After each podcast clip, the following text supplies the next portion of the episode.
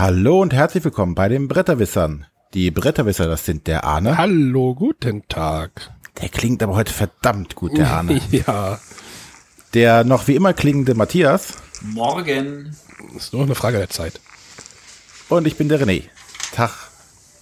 So, ähm, wie die meisten schon gelesen haben dürften, haben wir heute ein Thema, nicht was ein Themengebiet abdeckt, sondern eine Person. Diese Person haben wir natürlich auch hier zu uns eingeladen und das ist der Michael Menzel. Hallo Michael. Hallo zusammen. So, der Michael hat sich bereit erklärt, sich einigen Fragen von uns auszuliefern, die er nachher beantworten wird. Doch wie immer starten wir mit unserer Spielevorstellung. Dann darf wie immer der Arne beginnen. Hat er das nicht gerade schon mal gesagt? Ja, das, du hast ein Déjà-vu. Wir sind in der Ist doch Matrix. egal. Wir sind wieder in der, in der Zeit Matrix verschwunden. Ähm, genau, ich sprechte, äh, sprechte, spreche mal wieder, äh, ihr dürft dreimal raten, über ein kleines, Kartenspiel. kleines Kartenspiel. Äh, ich habe es in den Ablauf reingeschrieben und Matthias hat gesagt, wieso möchtest du über Take That reden? Das ist doch eine Musikband. Ähm, Es war, es war eine. Nein, die gibt's immer noch, nur noch mit drei Mitgliedern mittlerweile. Ja, also das Du ist dann nicht nicht mehr das. Take-Set. Ja, das ist ja. Macht's, macht's nicht besser, oder? Für alle unsere Hörer, die nicht alt genug sind, dass sie Take Z kennen, was eine große Boygroup war, der eine Sänger, der ist ja immer noch gut. Der eine Sänger, Ronan Keating. Ein großer Fluch unserer, unserer Jugend. Nee, Ronan, Ronan Keating war gar nicht mit Take That. aber- Oder, oder willst du jetzt ein Spiel namens New Kids on the Block vorstellen? Nein, ich Okay. möchte über Take That reden, äh, dem zweiten Spiel vom Nürnberger Spielkartenverlag, was sie jetzt, oder nach, nach, nach Quicks, äh, das Duell, was sie in Essen rausgebracht haben, möchte ich jetzt halt über Take That reden. Und nächstes Mal dann über das dritte? Hatten Sie noch ein drittes? Game Extreme? Verdammt, nee, das kriegst du ja. Ach so, okay. Verdammt, ja. Ja, also über das zweite von dreien. ähm, Take That ist, um es erstmal kurz zu beschreiben, Eine. Mischung aus einem Element von Completto, äh, The Game und Sex nimmt. Matthias ist jetzt interessiert, ich weiß es. Ja. Ähm, es gibt äh, natürlich wieder Karten von 12 bis 98 und es geht, da, es geht wieder darum, äh, eine Kartenreihe aufzufüllen. Ähm, die Kartenreihe startet mit einer Karte und jeder Spieler hat eine bestimmte Anzahl von Karten auf der Hand. Äh, und wenn er dran ist, muss er diese Kartenreihe verlängern. Diese Kartenreihe verlängert er, indem er eine Zahl anlegt, die maximal 10 höher oder 10 niedriger ist. Ja? Mhm. Das, kann, das geht dann immer so weiter. Irgendwann. Oder man nimmt sich eine Karte, eine sogenannte Spiegelkarte, werden die Spiegelkarten genannt? Ähm, ja. Äh, oder oder ähm, eine Twistkarte, Entschuldigung. Es, hieß- es hieß Twistkarten. Also, wenn dort eine 49 liegt, kann ich die 94 hinlegen oder aufzeigen dann nehme ich mir die 49 aus der Reihe und lege diese beiden Karten vor mir ab. Das sind dann später Pluspunkte. Kann ich diese Reihe, Reihen, äh, Reihe ähm, nicht verlängern, muss ich die ganze Reihe nehmen, so ähnlich wie bei Sechs nimmt halt, und diese Karten sind dann Minuspunkte. Oder ja, so Kröten. So, und was passiert jetzt mit Karten, die äh, eine Schnapszahl sind? Gibt es dazu eine Twistkarte? Nein, es gibt dazu keine Twistkarte. Also keine, also eine 55, äh, die Twist, also die, die äh, Twistkarte ist auch. 55 ist eine 55 und bleibt eine 55. Genau, diese, diese ähm, Schnapszahlen sind böse. Das sind nämlich extra böse Karten, die zählen extra viele Minuspunkte. Und das sind halt diese Kröten, die man dann schlucken muss. Also so ähnlich wie bei 6 nimmt, die, da sind glaube ich auch die Schnapszahlen irgendwie extra vier Punkte, oder, Matthias? Ähm, ja, also äh, das, ja, also die äh, jede Zahl, die durch äh, teilbar ist, ist schon mal mehr Punkte. Die durch zehn teilbar sind mehr, die durch elf teilbar ist, ist noch mal richtig viele. Und da die 55 sowohl durch fünf als auch durch elf teilbar ist, hat sie die meisten Niesen. Ja, ich wusste, dass es da ein Konzept gab, das mir, war, war mir bis jetzt aber neu. Also, diese, die, also die Schnapszahlen zählen am Ende fünf Minuspunkte, die einzelnen Karten sind halt ein Minuspunkt und alle, alle, alle diese Twist-Karten, die man sich halt genommen hat, ähm, zählen halt Pluspunkte. Ist total simpel, macht aber auch tatsächlich Spaß, weil es halt so simpel ist. Also für mich, ähm, ja, das war auch schon das Spiel. Ist wirklich ganz einfach. Das ist ein schönes Absacker, auch wenn ich das Wort immer noch nicht mag, Spiel oder halt so ein Aufwärmerspiel, ähm, halt so in dieser sechs nimmt Riege. Hier steht zwar drauf zwei bis vier Spieler, das kannst du halt sicherlich auch noch mit mehr Spielern spielen. Fragen? Nein, Kinzler. Viele. Ja, bitte?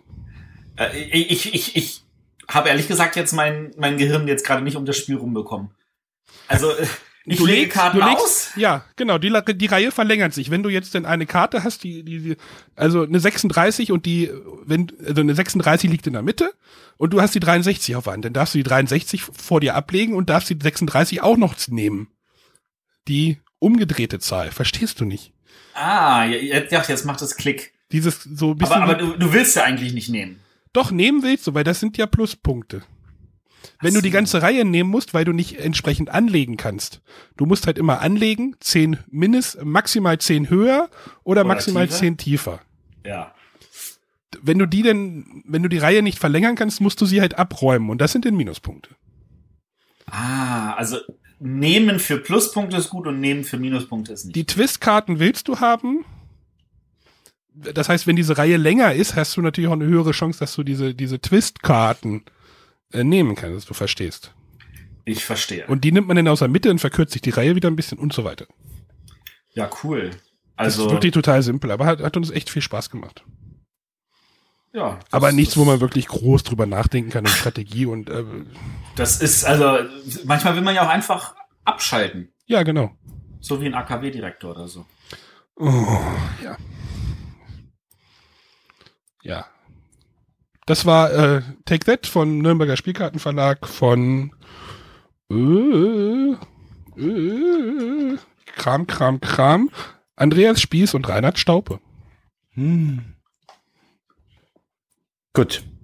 Jetzt kommen wir zu der einmaligen Situation, dass ich ein Spiel vorstelle, das noch simpler ist als das, was Arne vorgestellt hat. Das ist an dieser Stelle echt haarig, muss man sagen. Aber mit Thema. Mit Thema, das trieft vor Thema. Ähm, und aber hauptsächlich, wir haben in letzter Zeit wenig äh, die kleinen Bretterwitze gemacht, dass sich also die Kinderspiele hier etwas aufstapeln. Daher muss jetzt mal ein Kinderspiel herhalten. Was ich aber, äh, oder das Spiel lässt sich auch in der geeigneten Runde mit dem äh, entsprechenden Level an ähm, Alkohol? alkoholischen Getränken auch in der Familien, äh, in der Erwachsenenrunde bestimmt locker spielen. Mit dem Alkohol kann man denn auch den Schwierigkeitsgrad steigern, oder? und das Erstaunen der Leute auch. Und zwar ähm, rede ich über das Spiel Fuchsalarm. Wir hatten das in der äh, Essen-Show auch schon mal ganz kurz angesprochen, ähm, dass Al und ich das gesehen hatten und wie begeistert wir von dem Fuchs waren, der seine Hose verlieren kann. Ähm, Fuchsalarm ist ein Spiel, äh, also ein Kinderspiel, das in dieser Riege ist mit hier Krokodok und sowas alles, wo man also ähm, ja ein bisschen, ja, nee, Geschicklichkeit muss man nicht an den Tag legen, wo Kinder äh, irgendeine Aktion ausführen müssen und dann das Spiel oder das Spielgerät äh, ja, so eine Art eingebauten Timer haben oder so, so ein Zufallszahlending, dass wenn man was macht, auf einmal irgendwas zuschnappt oder bei, bei Krokodok oder wie hier im Fuchsalarm der äh, Fuchs seine Hose verliert. Die Aufgabe der Kinder ist es hierbei, äh, sie müssen dem Fuchs die Taschen mit Hühnern vollstopfen. Die Hühner sind so, so, so kullerige Kugeln, die nicht ganz rund sind, also so ein bisschen hin und her eiern können.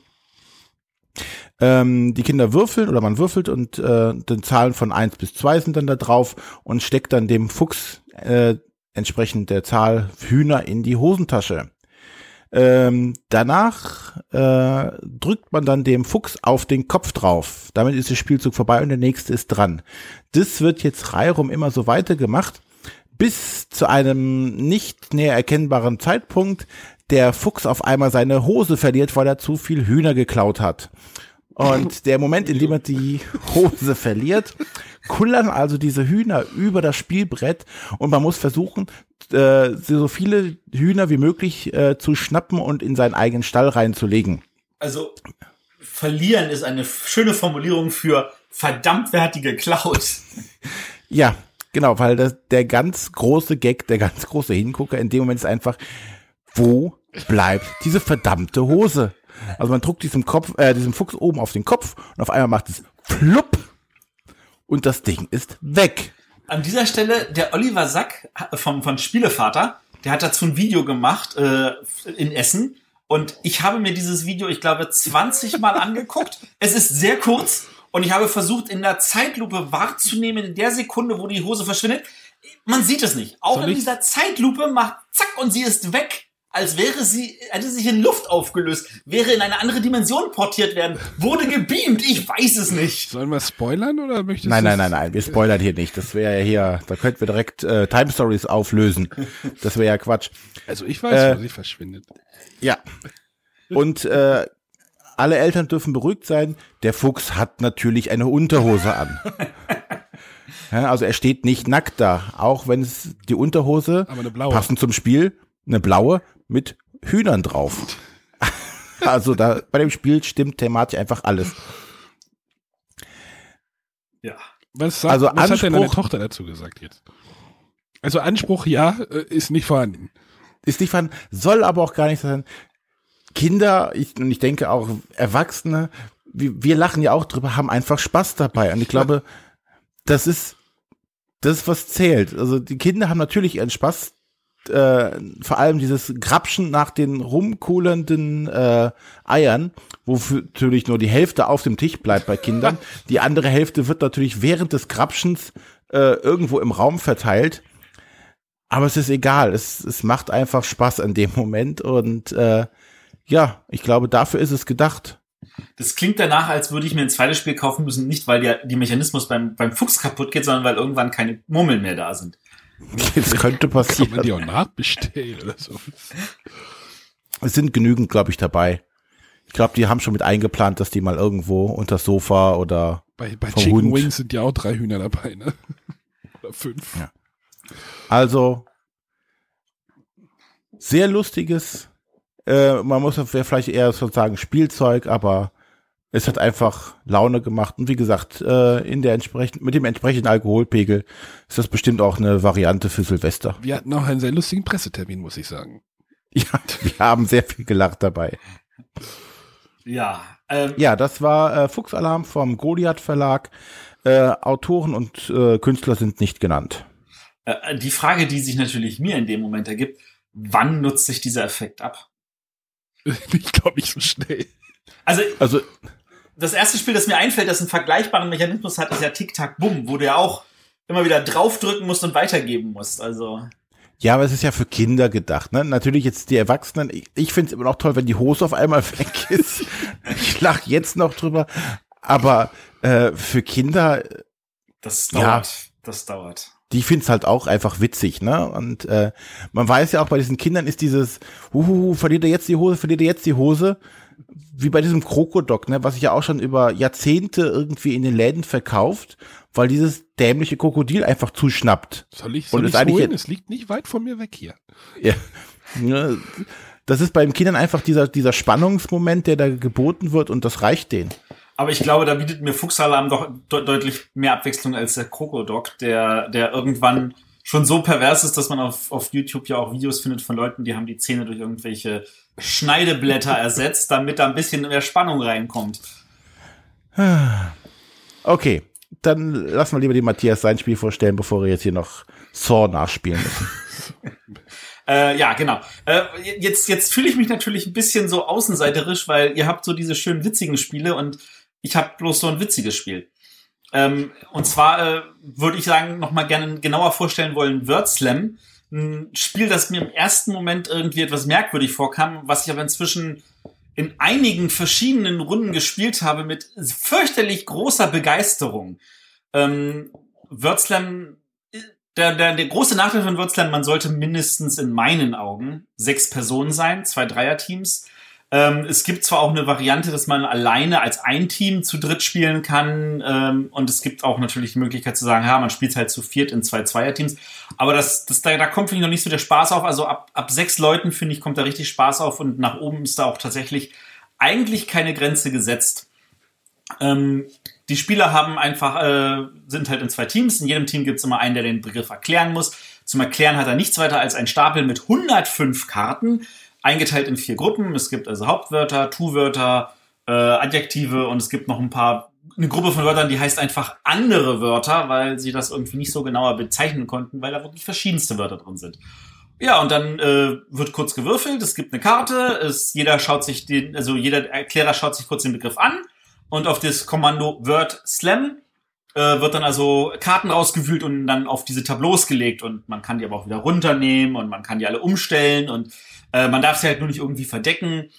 Und dann muss halt der Rest des Teams muss halt gucken, dass er dann diesen Begriff errät. Und da das die beiden Teams zeitgleich tun, und zwar auch wirklich direkt nebeneinander, ähm, hört man natürlich, was die anderen sagen und fängt an, also auch Begriffe zu raten, die sich überhaupt nicht aus den eigenen Wörtern ergeben, sondern schlicht aus dem, was die als andere Team da gerade versucht zu erraten. Was bei entsprechend gekonnten Gruppen auch dazu führt, dass sie dann irgendwann anfangen, Begriffe zu, einfach zu nennen, die gar nichts damit zu tun haben, um andere Team noch weiter zu verwirren. Ähm, ja, und dann, dann ist wirklich so, äh, es ist unfassbar, die, die Karten sind eingeteilt in vier Gruppen. Es gibt Einsteigerkarten, also das sind wirklich nur zehn Karten, wo ein paar Einsteigerwörter drauf sind, dass man so fürs erste Spiel mit man so mal einen Angriff, äh, Ansatzpunkt hat. Dann gibt's irrsinnig viele einfache Karten, ein paar ähm, schwere Karten und ein paar richtig Expertenkarten. Und dann fragt man sich wirklich, die haben wirklich irgendwie anscheinend gelernt, diese Wörter auch sinnvoll in diese Gruppen einzuteilen, weil so ein Begriff wie Berg äh, ist dann tatsächlich unter den schweren Begriffen, äh, während dann eher sowas wie Walking Dead eher bei den leichten Begriffen ist. Ähm, das, und es ist irgendwie immer wieder witzig, welche Erklärungen da auf dem Tisch landen. Ich hatte da auch, glaube ich, mal so ein schönes Foto gepostet, äh, wo ich versucht habe, den Zimmermann zu beschreiben, indem ich dann also gelegt hatte, ja, das ist ein Ort im Gebäude und äh, womit ich ein Zimmer wagen wollte. Und dann hatte ich geschrieben, nicht Frau, bis ich dann feststellte, oh, es gibt auch Mann, habe ich nicht Frau weggenommen, habe ich Mann hingestellt und dann noch Beruf. Dazu fragte ich immer, den Zimmermann muss man ja erkennen können. Und dann wurde ich natürlich angemacht, weil, und die andere Gruppe hatte nur zwei Begriffe gelegt, nämlich Beruf, Holz. Dachte ich so, ja, darauf hätte ich auch kommen können. Bin ich aber natürlich nicht. Ähm, und, und oder da gab halt diesen schönen Begriff ähm, Triangel und dann hatte der eine gelegt Musik eins zwei und dann dann kam schon Triangel. Das ist manchmal ist das ganz ganz merkwürdig und es gibt auch diese Stellen, wo du dann irgendwie schon 35 Karten gelegt hast, damit das irgendwie erklärbar ist. Und ich weiß noch, also Berg hatte ich dann versucht zu erklären, so mit, äh, ja, ist Natur und ist groß und ist dieses, jenes. Und dann habe ich gesagt, so, okay, das, das schieben wir mal zur Seite, erkläre ich mal Berg anders. Und habe ich versucht, diesen Charakter Berg aus Game of Thrones zu erklären. Und das hat dann die Charakter, hat dann Mitspieler komplett verwirrt. Und es gibt bei Game of Thrones einen Charakter. Äh, egal. Ja, ja, der Berg. Also das ist dann so ein großer Hühne, der dann kämpft. Also und der stirbt am Ende. Der stirbt Öpst. an irgendeiner Stelle, ja. das kommt, da verraten wir noch nichts, wenn wir sagen, bei Game of Thrones stirbt jemand, oder? Am Ende sterben ist, sie alle. Sie sterben alle. Die Frage ist, wer lebt überhaupt eigentlich noch? Nein, die Frage ist immer, wer stirbt an Altersschwäche? Das wäre ja mal, das wäre ja mal ein richtiger Cliffhanger. Das wäre echt, das wäre krass, ja.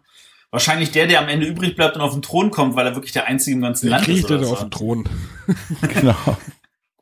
Ein Drache. ähm, genau, also äh, bis jetzt äh, sehr irrsinnig viel Spaß gehabt. Ähm, auch dazu geführt, dass immer wieder Leute hieß, komm, wir spielen noch eine Runde, noch eine Runde, noch eine Runde.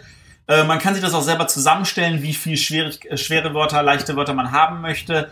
Ähm, ich würde grundsätzlich empfehlen, aus allen Gruppen irgendwelche Karten zu nehmen und zwar immer auch so viele, wie dann dabei sind, dass die Verteilung der Farben entsprechend auch ist, dass jeder halt also aus jeder Schwierigkeitskategorie mindestens einen Begriff erklären muss.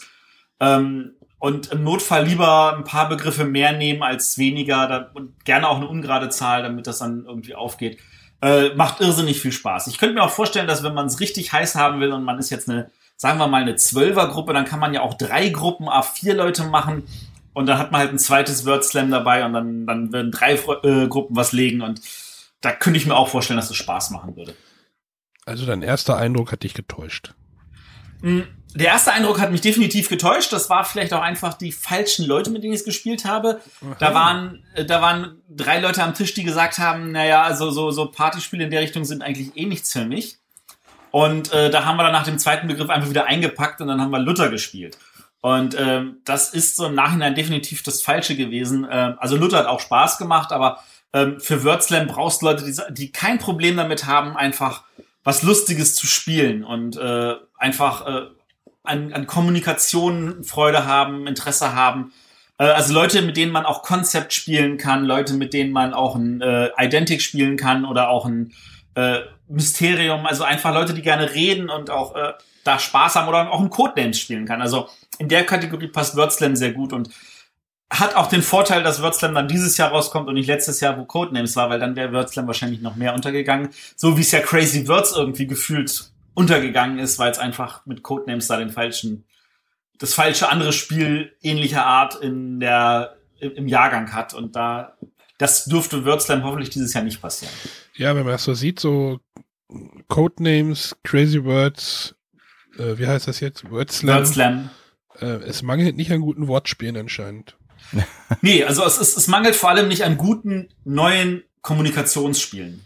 Und äh, wir haben hier halt also auch wieder äh, Inka und Markus Brandt, die sind ja nun wirklich on fire, wenn man das, wenn ich jetzt da so, so einen Begriff entlehnen darf. Ähm, die haben ja nun wirklich etliche tolle Sachen gerade und äh, das ist klasse. Also da, da wird bestimmt auch noch mehr von denen kommen, wo wir wieder überrascht sind, dass sie noch können.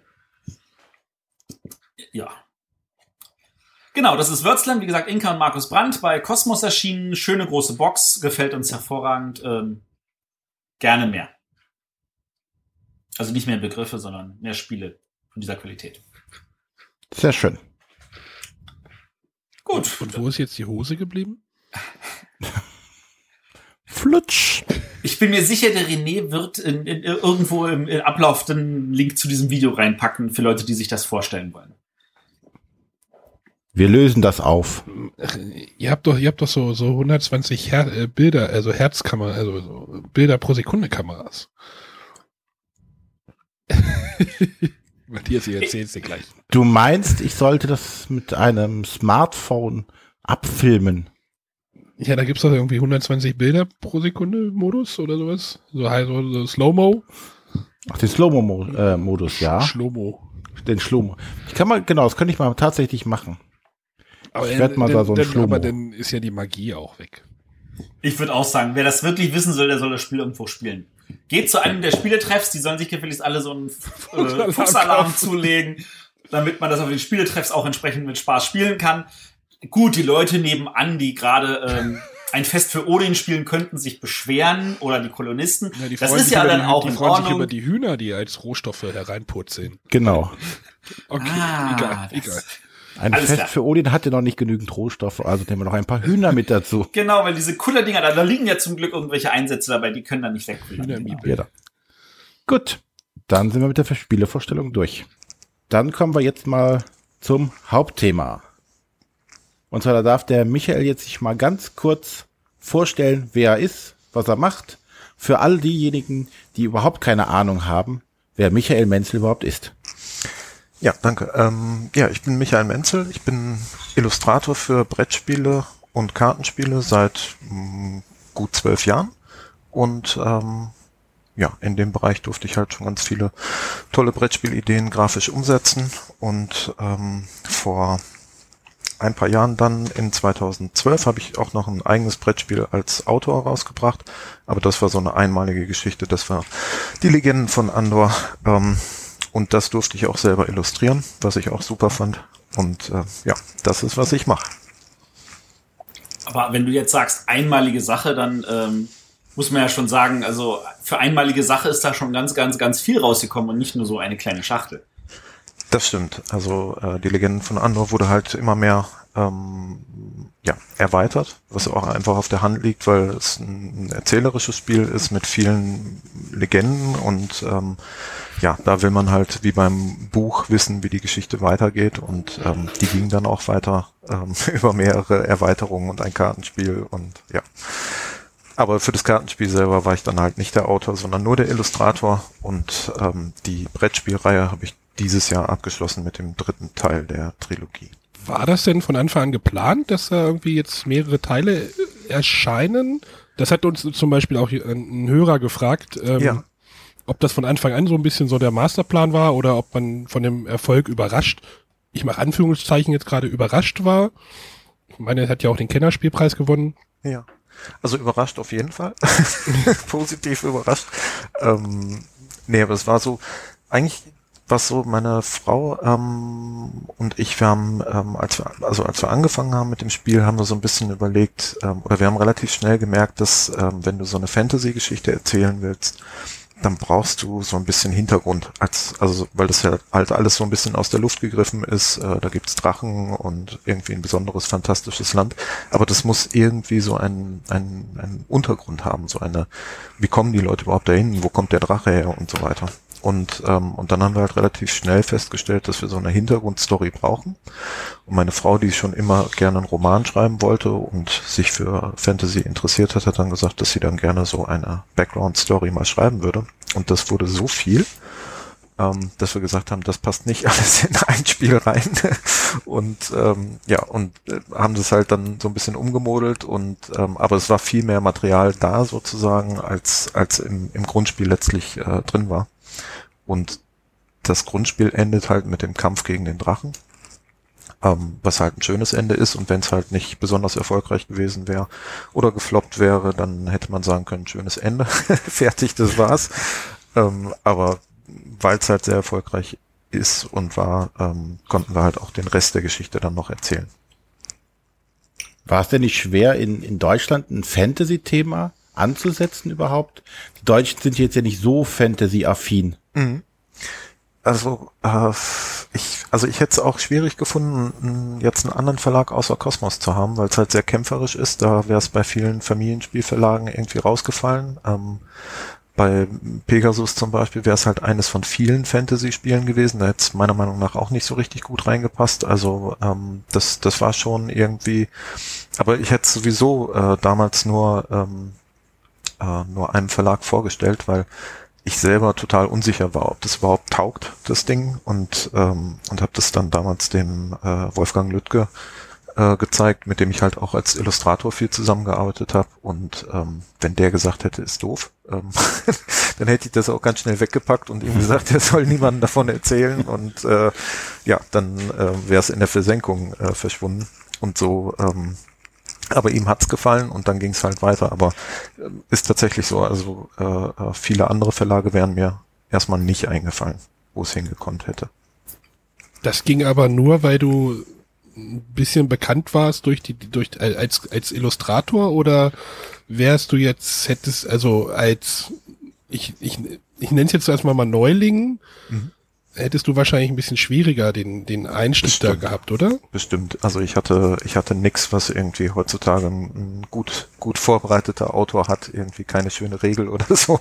Gar nichts. Ich hatte nur meinen, meinen relativ hässlichen Prototypen hm. und, ähm, äh, und habe absolut die Beziehungskarte gespielt, habe mich mit Wolfgang getroffen und habe dann das Spiel rausgeholt und wie gesagt, also das, äh, das war wirklich ein, ein Schuss und wenn er gesagt hätte, nö, ähm, das taugt nichts, dann, dann wäre es auch, hätte ich nicht den Mut gehabt, das nochmal woanders anzubringen, weil die, die größte Sorge war natürlich zu Anfang, dass alle sagen, ach, guck mal, jetzt will er auch noch ein Spiel erfinden. Äh, Schuster bleibt bei deinen Leisten und so. Und ähm, also das wäre halt, das wäre halt total doof gewesen. Und ich habe ja einen ganz guten Ruf als Illustrator und wozu äh, sich da den Stress machen und irgendwie noch ein Spiel anfangen, ähm, wo du mit den ganzen tollen äh, Autoren irgendwie äh, konkurrierst. Ähm, ich meine, letztlich, ist, es war dann nominiert zum Kennerspiel des Jahres und daneben war Palast von Carrara mit Wolfgang Kramer und Michael Kiesling und äh, daneben Brügge von Stefan Feld. Also ich meine, das sind so die ganz großen Namen und ähm, ja, da, da habe ich mich halt nie gesehen und ähm, ja, also das, äh, da bin ich schon ganz froh, dass es so ausgekommen ist. Aber was heißt denn ein relativ hässlicher Prototyp? also ich glaube, wir haben da unterschiedliche An Die äh, Frage Ansprüche. Lag mir auch auf den Lippen, weil selbst gute Autoren geben manchmal auch grausige Anleitungen ab und ja. ähnliche Sachen. Also. Ja, ja. Ja, also ich, ich könnte es ganz kurz beantworten, das, der sah wirklich schrottig aus. Ähm, aber ich kann auch äh, etwas weiter ausholen. Es ist tatsächlich so, ich als Illustrator mag es lieber, wenn die, wenn die, wenn die Prototypen der Autoren eher schlicht sind ähm, eher hässlich sind, weil dann weiß ich immer, erstens, ich komme auf jeden Fall drüber. Also, was auch immer ich mache, wird hübscher. Und zweitens, man ist nicht so sehr schon äh, vorgefahren. So, ne? Der Autor hat sich schon die und die und die Richtung überlegt und ähm, man, man ist sozusagen losgelöster. Ähm, wenn man, wenn es einfach nur so ein so auf ein bisschen Karo-Papier irgendwelche Kästchen drauf gemalt sind, dann, dann, dann ist es leichter, äh, völlig frei zu überlegen, was am besten aussehen könnte. Und so bin ich auch drangegangen, halt wissend, dass sich häufig sowieso noch vieles ändert und habe mir halt nicht groß Mühe gegeben, habe halt einfach die Figürchen da drauf gemalt, ähm, den Spielplan. Und das Schöne ist, dass äh, ähm, Wolfgang Lüttke, der Redakteur, der das Spiel dann auch ähm, extern getestet hat und mitgenommen hat auf Spieletreffen und so, ähm, der hat tatsächlich das Spiel vorgestellt äh, unter dem falschen Namen. ähm, das war der Prototyp von Achim Lenzen und ähm, ja, und, äh, ähm, und das war ganz, ganz schön. Also ihm war wichtig, dass er halt richtige, richtige Meinungen kriegt. Ne? Nicht, dass die Leute sagen, ah, der Micha ist nett irgendwie, äh, ja, das Spiel ist auch toll, ähm, sondern er wollte halt wirkliche, richtige, offene Meinungen haben und deswegen halt unterm falschen Namen. Und der Witz ist halt, dass niemand die, die Grafik erkannt hat. Also niemand hat irgendwie gesagt, äh, oh, das ist auch ein Menzel oder so. ähm, also das einfach nur so als Beleg dafür, der sah wirklich nicht gut aus. Okay, ähm, wie lange wurde denn jetzt an dem Spiel denn noch gearbeitet, nachdem du es dem Wolfgang gezeigt hattest? Also dann waren es noch so zwei Jahre, bis es, also 2010 habe ich es ihm gezeigt und 2012 kam es dann auf der Messe raus. Ähm, also, der, also das hört man ja häufiger, dass die Redaktionen viel machen an so einem Spiel und äh, bei Andor stimmte das äh, auch, das war auch so, dass da noch extrem viel dazu kam. Ähm, das, das wichtigste Beispiel ist wahrscheinlich, dass, dass es bei mir im Prototypen nur gegen den Drachen ging. Also man musste halt irgendwie stärker werden, weil der Drache irgendwann am Ende des Spiels kommt. Ähm, sozusagen die heutige Legende 5. Ähm, und, ähm, und Wolfgang hatte dann die Idee, äh, oh, wie wär's denn, wenn wir daraus Legenden machen? Also wenn wir, wenn wir mal gegen einen Troll kämpfen, mal gegen und so kämpfen, so. Das heißt also, dieses ganze Konzept von vielen Legenden und äh, einer großen Geschichte und den ganzen Erweiterungen, ähm, das, das basiert eigentlich auf, auf Wolfgangs Idee, wäre es nicht schön, wenn wir auch mal gegen einen Troll kämpfen könnten. Und ähm, ja, das, das war halt vorher gar nicht drin. Das heißt, in diesen zwei Jahren äh, hat sich noch extrem viel weiterentwickelt. Ähm, hat sich an den Mechaniken irgendwas geändert? Ich meine, nee. du hast, du hast ja, ja, du hast ja im Spiel schon relativ viel früher gearbeitet mit deinem Sohn, wenn ich das richtig in Erinnerung ja, habe. Ja, genau, ganz genau. Äh, wie lange war denn diese Zeit, bevor du dich 2010 getraut hast, das Wolfgang zu zeigen? Mm, das waren noch mal so drei Jahre vorher. Äh, ich glaube 2007 haben wir es zum ersten Mal irgendwie im Urlaub mit dabei gehabt und wollten was im Fantasy-Bereich spielen und haben dann irgendwo unser eigenes Spiel gebastelt. Ähm, und dann hat es halt kam es halt immer wieder im Urlaub mit. Und was da halt schon drin waren, waren diese, diese typischen Rollenspielelemente. Ähm, also du hast deinen Charakter, der entwickelt sich, der wird immer besser. Ähm, die Tagesleiste war schon drin ähm, und auch die, die Legendenleiste in einer gewissen Form war sie schon drin, wobei sie halt nicht unterschiedliche Ereignisse getriggert hat, sondern halt immer nur das Herannahen des Drachen. Ähm, weil der, das Grundprinzip ist halt, dass ähm, der Erzähler immer weitergeht und ähm, der das ist so dieser Hauptmechanismus, der stärkt eigentlich die Kreaturen, denn die Kreaturen bleiben immer gleich stark. Ähm, aber das Spiel weiß über den Erzähler, dass wenn wir jetzt irgendwie besonders gut gekämpft haben und besonders viel Glück beim Würfeln hatten, äh, dann, dann rast der Erzähler sozusagen und bringt neue Kreaturen, neue Aufgaben. Also das ist sozusagen die, die Intelligenz des Spiels, dass sie, äh, dass er an der Stelle weiß das Spiel einfach, wie stark die Helden momentan sind. Und sobald es zu gut läuft, dann kommen halt Trolle und, und was es sonst noch so auf Lager hat. Ähm, und wenn es halt nicht gut läuft und wir nicht so viel besiegen, dann, äh, dann haben wir auch mehr Zeit, um uns anders irgendwie zu stärken. Ja, das, das, das führt ja denn zu dieser, zu dieser Situation, dass man manchmal einfach sagt, man möchte gegen Monster gar nicht kämpfen. Das ist ja auch so ein mhm. bisschen atypisch so in, in, in diesem Fantasy, ich nenne es jetzt mal Fantasy-Bereich, wo es halt hauptsächlich darum geht, irgendwelche Monster zu besiegen. Ja, ja. Und nee, also das ist auch was, wo, wo manche Leute überhaupt nicht mit klarkommen. Äh, schrieb mal jemand auf Boardgame Geek, stellt euch vor, Aragorn und, und Gimli stehen vor der Burg und Aragorn will ausholen und Gimli sagt, stopp, nein, uns läuft die Zeit davon, lass den leben. Ähm, das, äh, äh, das ist halt so ein bisschen, wie könnte man sagen, art thematisch, aber ähm, das ist halt sozusagen der Grundmechanismus, ähm, dass halt wie gesagt, äh, die, die Kreaturen, die werden nicht, nicht, äh, nicht stärker und das Spiel forciert dadurch einfach, dass du ähm, mit fortschreitender Zeit, je besser du gegen die kleinen Kreaturen klarkommst, desto mehr darfst du gar nicht mehr an die ran, weil du musst dich lieber um die Fetten kümmern, weil du brauchst deren fette Belohnung, um den äh, dicken Endgegner zu schaffen. Also das ist so, ja, das ist halt der Kernmechanismus und ähm, ja, wenn man wenn man den nicht so gern mag, dann dann, dann wird schwierig mit mit äh, Andor. Ähm, eine Sache, die mich mehr gewurmt hat, war eigentlich diese sehr sehr krude Verteilung der Zahlen auf dem Spielbrett. Ja, ja, ja, ja, das ist mathematisch genial, oder? Das ganze Spiel ja. ist ein Puzzle durch und durch. Ja, in ja. Wirklichkeit ist es reine Bosheit. nee, ähm, ja, auch das ist äh, so ist ja mein mein erstes Spiel und ähm, bei, oder auch mein letztes Spiel und und da war es halt so, ich habe halt ursprünglich haben sich die Kreaturen nicht entlang der Pfeile bewegt, denn es gab noch gar keine Pfeile. Ähm, ursprünglich sind die zur Feldzahl gelaufen, äh, die angrenzend war mit der kleinsten Feldzahl. Also ne, angrenzend zu deinem Feld so und so war das Feld kleiner. Und dann ist die Kreatur halt in die, in die Richtung gelaufen. Und es gab halt keine Pfeile. Du musst also immer gucken, welches die kleinste angrenzende Feldzahl ist. Und auf diese Weise konnte ich halt die Kreaturen laufen lassen und konnte halt auch, indem ich zum Beispiel die Taverne in der Mitte vom, vom Spielplan irgendwo äh, mit Feld 72 benannt habe, sicher sein, da geht nie eine Kreatur hin.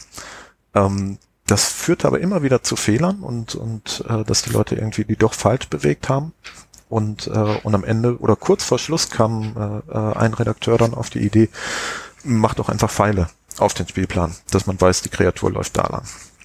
Habe ich erst gedacht, ist doof, aber dann waren wir auch im Spieletreffen, haben dann den einen, einen normalen Plan dabei gehabt und einen mit Pfeilen. Und äh, ja, und alle wollten nur noch auf diesem Pfeilspielplan spielen, weil dieses blöde Kreaturen, wo lang läuft, die äh, überhaupt keinen Spaß gar nicht gemacht hat. Ähm, und ich dachte, das wäre so genial, aber es war gar nicht genial, es war einfach nur, hat einfach keinen Spaß gemacht. Und ähm, und dann haben wir halt die, die Pfeile überall eingebaut. Nur, das war so kurz vor Schluss, dass ich mich nicht mehr getraut habe, die ganzen Feldzahlen umzuändern und äh, sozusagen aufzuräumen, weil die halt in allen Legenden vorkommen und ähm, alles mit diesem, mit dieser Verteilung äh, getestet wurde.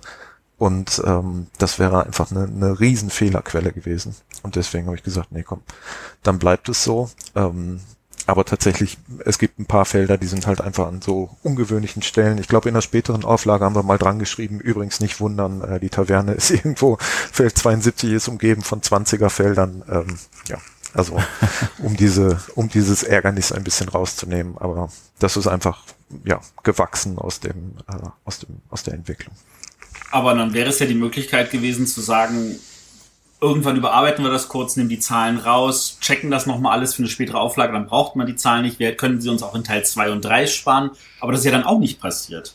Ja, die Zahlen brauchst du schon äh, äh, durch die, ähm, ähm, weil es halt auch für andere Sachen benutzt wird. Dann wird irgendwie was zufällig eingewürfelt, dann ergibt sich das aus, ne, du würfelst mit zwei Würfeln, dann ergibt sich das aus der Zehner und Einer Stelle. Also brauchen tust du die schon. Und den Spielplan in der nachfolgenden Auflage zu ändern, das wäre wirklich chaotisch geworden, weil dann hättest du äh, Spieler gehabt, die ähm, ja von Feld 53 sprechen, was bei den anderen dann Feld 67 ist. und, äh, äh, und ich hätte sämtliche Regelfragen irgendwie immer mit zwei Spielplänen aus welcher Edition auch immer vergleichen müssen. Also das, äh, das war einfach nicht drin. Ähm, äh, schön ist, dass die, die Fans irgendwann äh, ähm, äh, den, den Feldzahlenfinder erfunden haben, wo sie dann irgendwie markiert haben, wo, in welchen Bereichen welche Felder zu finden sind, was ich auch sehr schön finde, ähm, wobei dann auch jemand antwortete, wer ein richtiger Fan ist, der, äh, der braucht den nicht, der weiß im Schlaf, wo, wo welches Feld ist. Ja. Okay. Hm. Ja, jetzt weißt du aber, wie das passiert ist, Matthias. Ja, ja, ja, ja, das ist so, das, das ist so der Punkt, wo ich mir denke, so, ah, da hätte man vielleicht dann einfach noch äh, die zwei Monate warten sollen und statt in Essen erst in Nürnberg rausbringen müssen, um das dann auch noch rund zu machen. Aber Du, du weißt doch, wie das immer ist. ja, ich verstehe auch natürlich, wenn das Spiel dann schon fünf Jahre in der Mache ist, dass man als Auto das dann irgendwann raushaben möchte, oder? Ähm, ja, und es hängt ja noch viel mehr dran. Also ähm, es ist halt, ähm, wann du so ein Spiel rausbringst. Ich weiß nicht, ob du dich erinnerst. Damals äh, hatten wir auch so ein ARG gemacht, so ein Ja, ich erinnere mich. Alternative Reality Game, genau. Und ähm, das war ja schon alles eingestielt. Also da wäre ein Verschieben wirklich ähm, ja keine keine gute Idee gewesen. Also wie gesagt, das ist halt ähm, ja an der Stelle ist es nicht perfekt, aber es ähm, gibt so viele schöne Bereiche von dem oder schöne Sachen an dem Spiel. Ähm, das das muss man halt einfach dann dann mitnehmen in Kauf nehmen. Ja. Äh, aber das ist gut, dass du es ansprichst, dieses Alternate Reality Game. Ich erinnere mich sehr gut, weil ähm, ich war auf irgendeiner Geschäftsreise in ähm, Niederlande, glaube ich, oder Belgien und ich, meine Frau rief mir und sagt, du hast hier irgendein merkwürdiges Ding gekriegt, da ist, ist Fell und Stöcker drin. Und ich so, was willst du von mir? Und da, dann, dann geht man auf Facebook und dann sieht man, der, der, der, der, der hat das auch alles bekommen. Und ähm, dann gab, hat sich eine Facebook-Gruppe gebildet, wo wir dann alle versucht haben, irgendwelche Infos rauszukriegen. Und ich weiß auch, dass der Udo Bartsch dann irgendwie geocachend losgegangen ist, irgendwo noch eine Info zu finden. Ähm, das war eigentlich total schön und da hat eine Menge, Menge Freude gemacht. Ähm, wer kommt auf so eine Idee? War- Warst du da auch Mitinitiator für diese Idee Ihr, oder ihr, solltet, kam das von der ihr, solltet nicht bei, ihr solltet nicht bei Punkt, Punkt 2 anfangen, sondern vielleicht erstmal kurz erklären, dass es halt äh, im, im, im Zulauf zu, zu der Veröffentlichung von Andor ja dieses, wie war es, ARG, also Alt, Alternate Reality Game? Oder nee, wie, wie wird das abgeschrieben? Alternate Reality Game, genau. Genau, und da gab's dann halt, ich hab's, ich hab's damals noch nicht so ganz richtig mitbekommen. Also kannst du ja nochmal viel, also du hast, oder ausgewählte Leute haben halt irgendwelches Zeug zugeschickt gekriegt. Also, okay, mach mal einen kurzen Abstecher, erklären kurz, was Ja. ein Alternate Reality Game ist. Ähm, das ist etwas, was entstanden ist äh, vor bestimmt inzwischen 15 oder 20 Jahren, ähm, als der Kinofilm äh, AI, also künstliche Intelligenz von Steven Spielberg in die Kinos kam. Und die hatten sich irgendwas überlegt, dass sie etwas, dass sie Webseiten gestalten und irgendwelche Sachen machen, wo das alles echt wirkt. Wo die Leute glauben, das ist ja was echtes, aber in Wahrheit war es ein Spiel. Und ähm, dann lief das aber alles darauf zu, dass irgendwann dieser Film in die Kinos kam und dann die Leute festgestellt haben, okay, es geht eigentlich nicht um diesen Film. Und ungefähr so lief das auch bei, bei dieser Sache ab. Man hat halt dieses Kästchen gekriegt, da waren so ein paar Informationen. Es ging um ähm, äh, eine Person, die war in irgendeinem Krankenhaus oder ähnliche Sachen. Und ähm, die Leute haben halt Informationen auf irgendwelchen Webseiten gefunden, äh, haben irgendwelche äh, Dossiers gefunden, irgendwelche Zettel. Das sah alles echt aus, gehörte aber alles natürlich zu diesem Spiel. Und dazu gehört es auch, dass man weitere Informationen irgendwo in der realen Welt, irgendwo im Freien finden konnte. Und ähm, also das war halt effektiv eine Marketingaktion, um dieses Spiel auch entsprechend rüberzubekommen und das Interesse für dieses Spiel zu wecken. Und ich weiß noch, das große Finale war dann, glaube ich, bei der Kosmos Pressegeschichte damals, auch im Freien. Zum Glück bei Genau. gutem Wetter. Ganz genau. Da, damit hörte das auf und ähm, ja, um deine Frage zu beantworten, also ich selber habe das gar nicht initiiert, da wurde eine Agentur mit beauftragt und ähm, aber das war halt so, ähm, also es also Andor lief lange schon im Verlag, als da haben wir was Besonderes. Ähm, sie waren sehr davon begeistert und ähm, haben halt überlegt, wie sie das auch besonders inszenieren können. Und äh, da kam dann halt diese Idee auf mit diesem äh, äh, ähm, Alternate Reality Game, ähm, dass es halt ähm, ja entsprechend Aufmerksamkeit generiert. Und ähm, ich habe dann halt geguckt, dass es so ein bisschen äh, zur, zur Story im Spiel dann auch gut passt. Und ähm, ja, und dann, dann war das natürlich toll, weil die Leute halt drüber geredet haben und ähm, ja, ich, das ist eigentlich dann was, was wir nach wie vor und auch weiterhin mit Andor gemacht haben, dass wir halt nach wie vor immer, ähm, ja, ich nenne das immer ein bisschen Bimbam gemacht haben, also immer irgendwelche Ausschreibungen oder irgendwelche ähm, ähm, Aktionen. Ähm, die letzten zwei Jahre hatten wir so ein Abenteuer Andor, wo die Leute dann was rausfinden konnten und unterwegs was äh, Hinweise finden konnten und am Ende äh, äh, gipfelte das dann immer in der Ankündigung von Teil 3 oder von dem Kartenspiel oder also ähm, diese Sachen drumrum haben wir äh, bei Andor immer gemacht und ähm, das ist, glaube ich, auch ein, ein, ein, ein wichtiger Punkt, dass, dass das Spiel halt äh, ja ein bisschen über die Grenzen des der normalen Brettspielszene hinaus äh, bekannt geworden ist. Das kann sehr, sehr gut. Also der graue Pöppel wird natürlich auch geholfen haben, aber, aber definitiv. Ja. Aber äh, es ist auch so, dass es natürlich für die Spieler als etwas Besonderes dadurch in Erinnerung geblieben ist, was sie dann auch Nicht-Spielern spannend erzählen können. Genau, und ähm, also ich, ich weiß halt, dass auch schon vor dem Purple die Verkaufszahlen ungewöhnlich gut waren. Ähm, aber natürlich ähm, hast du vollkommen recht, der, der Kennerspiel des Jahres Preis, das war einfach das, äh, dadurch hast du auch einfach die wirtschaftliche Basis, um, um alles, um alle möglichen weiteren Aktionen überhaupt machen zu können. Ähm, aber es ist ja nicht nur, der, es war ja nicht nur der graue Pöppel, du hast ja noch viel mehr Preise mit dem Spiel gewonnen. Kannst du sie alle aufzählen? Äh, ja. Ich hätte jetzt gerne ein Nein gehört, um zu sagen, es sind zu viele, aber ja, leg ja, los. Genau, genau, nee. Also, ähm, also es hat halt den, den Graf Ludo gewonnen, was halt für mich ganz, ganz, äh, ganz toll war, ähm, weil ich finde, dass das auch wirklich den, den Preis gewonnen hat für die, für die beste Grafik. Nicht, weil es jetzt irgendwie am schönsten gemalt ist, aber einfach, weil die Grafik und das Spiel so sehr ineinander verwoben sind. Also wenn es ein Spiel gibt, das, was für den Graf Ludo taugt, dann, dann wäre es das gewesen. Ähm, dann hat es in Österreich Spiele mit Freunden äh, gewonnen. Ähm, in, in Frankreich ist Spiel des Jahres geworden. Das war eigentlich so die erste Auszeichnung. Ähm, Der Astor, genau, ja. Genau. Und ähm, da gab es aber noch eine davor. Luca. Den, nee, äh, also es gab äh, den, den in Spanien den Preis. Und, ja, den Jugo del Anno, ja. Genau, der, der kam aber danach, im, im Herbst dann. Und ich glaube, noch ein Jahr später kam dann äh, in, in Holland hat auch den, den Niederlandse Spellenpreis, den Experts-Winner äh, bekommen. Also das sind so, so, so habe ich es im Kopf. Ähm, also, also zumindest laut BGG hat es in Luca schon 2012, also relativ kurz nach Veröffentlichung des Spiels, mhm. äh, Best Publishing Project. Okay. Nee, den habe ich nicht, nicht mitgekriegt. Wir sollten echt mal eine Sendung über, über Spielepreise machen. ja. Ähm, nee, also den, den, den habe ich nicht mitgekriegt. Also Frankreich, das war halt äh, toll, weil der, der französische Verlag äh, Steffi, meine Frau und mich auch schon äh, eingeladen hatte zu diesem äh, Festival in Cannes, ähm, obwohl das noch gar nicht nominiert war, einfach so, was eine tolle Geste war. Und ähm, ja, und dann sind wir dahin und dann hieß es plötzlich, wir müssen zu der Verleihung, ähm, äh, was gar nicht geplant war und sind direkt vom Flieger aus dahin und es ging alles so irgendwie Hals über Kopf und, äh, und dann waren wir endlich da und ähm, ja, und dann, äh, dann hat's da aus heiterem Himmel gewonnen und dann noch für die Kategorie Spiel des Jahres, wo, wo selbst der Verlag gesagt hätte, da, äh, da gehört's gar nicht rein oder da ist es eigentlich zu anspruchsvoll für. Aber es liegt halt an dieser Losspielanleitung, dass es halt auch für weniger erfahrene Spieler funktioniert. Und deswegen hat's da den, den normalen äh, ja, Spiel des Jahres Preis gewonnen.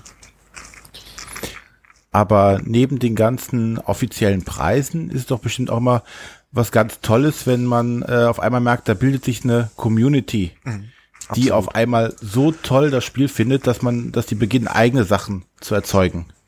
Das, also das ist was, womit ich auch, also gut mit den Preisen oder dass es gut läuft, irgendwie habe ich auch nicht gerechnet, aber das war so, das war so was, wo man in einer, in einer ruhigen Minute äh, zumindest hofft, dass es irgendwie passiert. Aber das mit den Fans, ähm, das ist total irre und ähm, und auch super schön, weil es halt einfach also ich habe mittlerweile jetzt über die Jahre auch viele von denen kennengelernt, ähm, auf Messen persönlich und ähm, ähm, das, das sind einfach tolle Leute und, und so kreativ und, und so bei der Sache und ähm, ja, also ähm, das, äh, wir haben so eine Rubrik Gill das Bild der Woche, da, da schicken ihnen dann auch Sachen zu, wie sie spielen und ähm, wie sie mit ihren Kindern spielen und äh, ähm, oder selber irgendwie Bilder malen und ähm, also die die Vorstellung, dass dass ein, keine Ahnung, irgendwie ein zwölfjähriger Junge, Junge aus äh, Sachsen-Anhalt irgendwie, das für den Andor Teil seiner Kindheit ist, wenn der in zehn Jahren irgendwie zurückblickt und dann an, an, an Andor Spieleabende denkt, äh, äh, wo er immer total Spaß gehabt hat, ähm, das, ähm, also die, die Vorstellung finde ich total irre.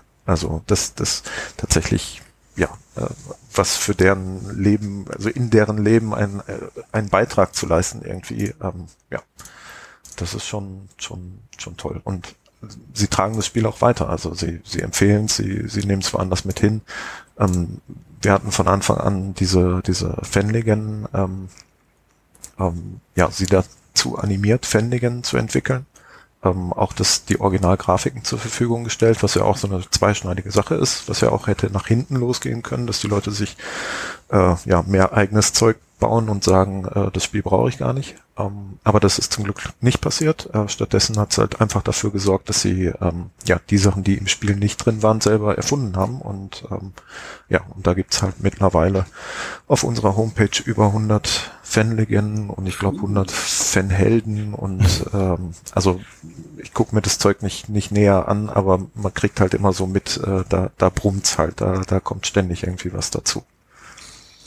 Äh, dazu fällt mir ein, ich weiß noch, wie die, wie die Webseite dazu gestartet wurde. Mhm. Und ich fand das eigentlich ein total positives Element, weil ich immer weiß, dass wenn sich eine Community bilden kann, dann hilft das dem Spiel auch länger zu leben und äh, weiter, also auch noch mehr, sage ich jetzt mal, Reichweite zu erreichen. Mhm. Und äh, ich hatte dazu einen Artikel geschrieben und daraufhin kam ein Autor zu mir, der das total dämlich fand und der das begründet hatte mit, ähm, das öffnet sämtlichen ähm, Arbeiten, die äh, irgendwie gemacht werden, um äh, irgendwie die, die, die, die Urheberrechtschaft irgendwie durchzusetzen für Spieleautoren, äh, hebelt das irgendwie komplett aus. Mhm. Was ich überhaupt nicht nachvollziehen konnte von der Begründung. Hattest du da auch je Bedenken, dass das irgendwie dann mal so kommt, so frei dem Motto, der, der Michael hat eigentlich mit dem Spiel nichts mehr zu tun, mhm. äh, sondern, also das ist inzwischen lieber unser Spiel?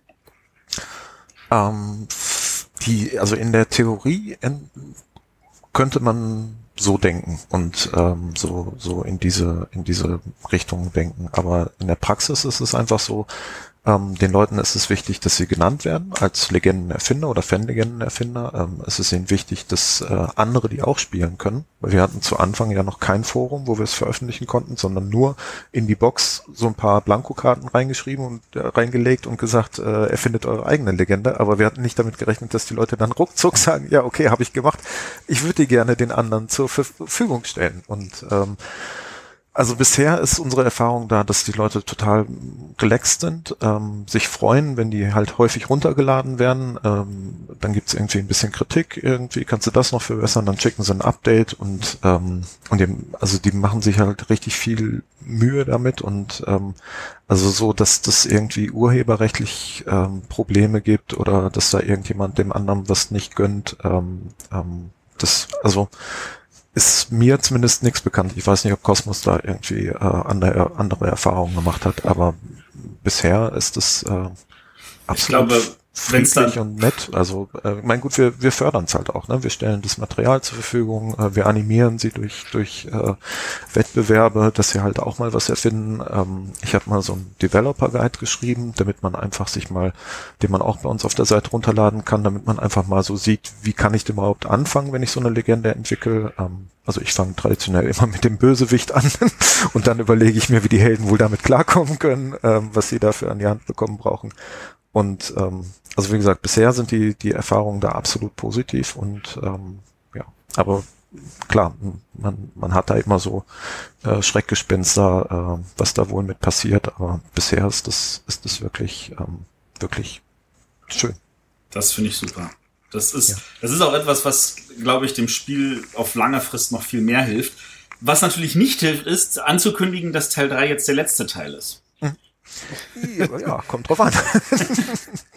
ja, äh, ja, das ist also, ähm, also mir war das tatsächlich wichtig, ähm, weil ich halt glaube, dass ähm, das, was wir über die Fan-Community machen oder mit so einem ARG oder mit anderen Aktionen, dass du halt ähm, ein Spiel am Markt halten kannst und auch äh, weiterhin verkaufen kannst und äh, immer wieder neue Leute auch dafür interessieren kannst, ähm, ohne ständig immer nur eine Erweiterung rauszuhauen. Weil das ist, glaube ich, das, was, was irgendwann dafür, da, dafür sorgt, dass die, ähm, dass die neuen Kunden, die kommen, die neuen Leute, die sagen, boah, pff, da gibt's 300 Spiele von dieser Marke äh, oder keine Ahnung wie viele. Äh, das, das ist mir zu viel. Ich, ich blick da gar nicht durch, welches ich mit welchem und welche Edition und ähm, welcher Spin-off und ähm, also das heißt so dieses immer das, es ist so das, das übliche Mittel. Ähm, wie, wie hältst du so ein Ding am Laufen? Ähm, ja, hau eine Erweiterung raus und wieder eine Erweiterung.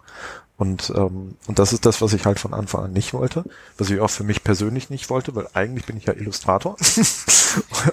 und das mit dem Spiele erfinden macht mir zwar Spaß, oder zumindest mit Andor erfinden, das macht mir Spaß, aber ähm, ich merke auch, das ist so eine endliche Sache und, und, und ich selber mag es auch, wenn es irgendwie auf einen Höhepunkt hinsteuert und nicht, ähm, ja, nicht sich, sich, sich zieht wie Kaugummi. Und, ähm, und für mich jetzt bei der Entwicklung war es halt toll, weil ich halt wusste, okay, da ist die Ziellinie, ähm, du kannst jetzt alles reinpacken, was dir noch einfällt, ähm, brauchst nichts zurückhalten für die nächsten 17 Erweiterungen und ähm, ja, kannst die Geschichte tatsächlich zu Ende erzählen. Und ähm, also ich weiß nicht, ob ihr es schon gespielt habt oder ähm, ob ihr jemand kennt, der schon mal reingespielt hat, aber es ist, also es wird wirklich dramatisch gegen Ende hin und ähm, ja, das, äh, also das, das geht halt nur, wenn man sagt, okay, es ist eine Trilogie, es ist abgeschlossen.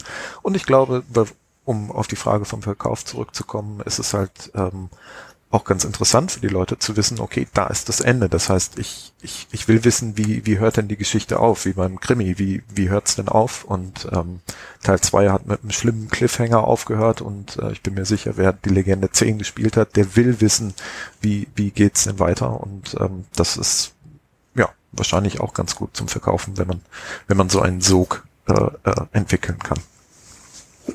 Okay. Äh die Frage, die sich natürlich äh, dann gleich im Anschluss stellt, ist so, ähm, ist, nun gab es ja nun nicht nur die drei großen Spiele, sondern es gab auch äh, eine Charaktererweiterung, es gab dieses Sternenschild, was ja auch ein bisschen Varianz mhm. reingebracht hat. Mhm. Es gab immer wieder diese kleinen, ähm, ich sag jetzt mal so, Promo-Legenden. Mhm. Das war dann immer so einfach nur eine Karte, die dann irgendwie so genutzt werden konnte. Äh, wird es denn davon wenigstens noch irgendwas geben oder müssen jetzt die Leute für den Rest des Lebens damit leben, was sie sich selber ausdenken? Nee, also ich glaube schon, dass wir da noch ein, ein bisschen was machen können. Also zumindest jetzt in, in, in, in Nürnberg werden nochmal ähm, vier neue Helden kommen, ähm, die dunklen Helden. Ähm, das ist halt einfach so, dass die das Teil 3 nicht mit fünf und sechs Spielern gespielt werden kann. Ähm, was einfach daran liegt, dass äh, Teil 3 halt ein Standalone ist. Das heißt, du brauchst kein Material aus anderen Spielen.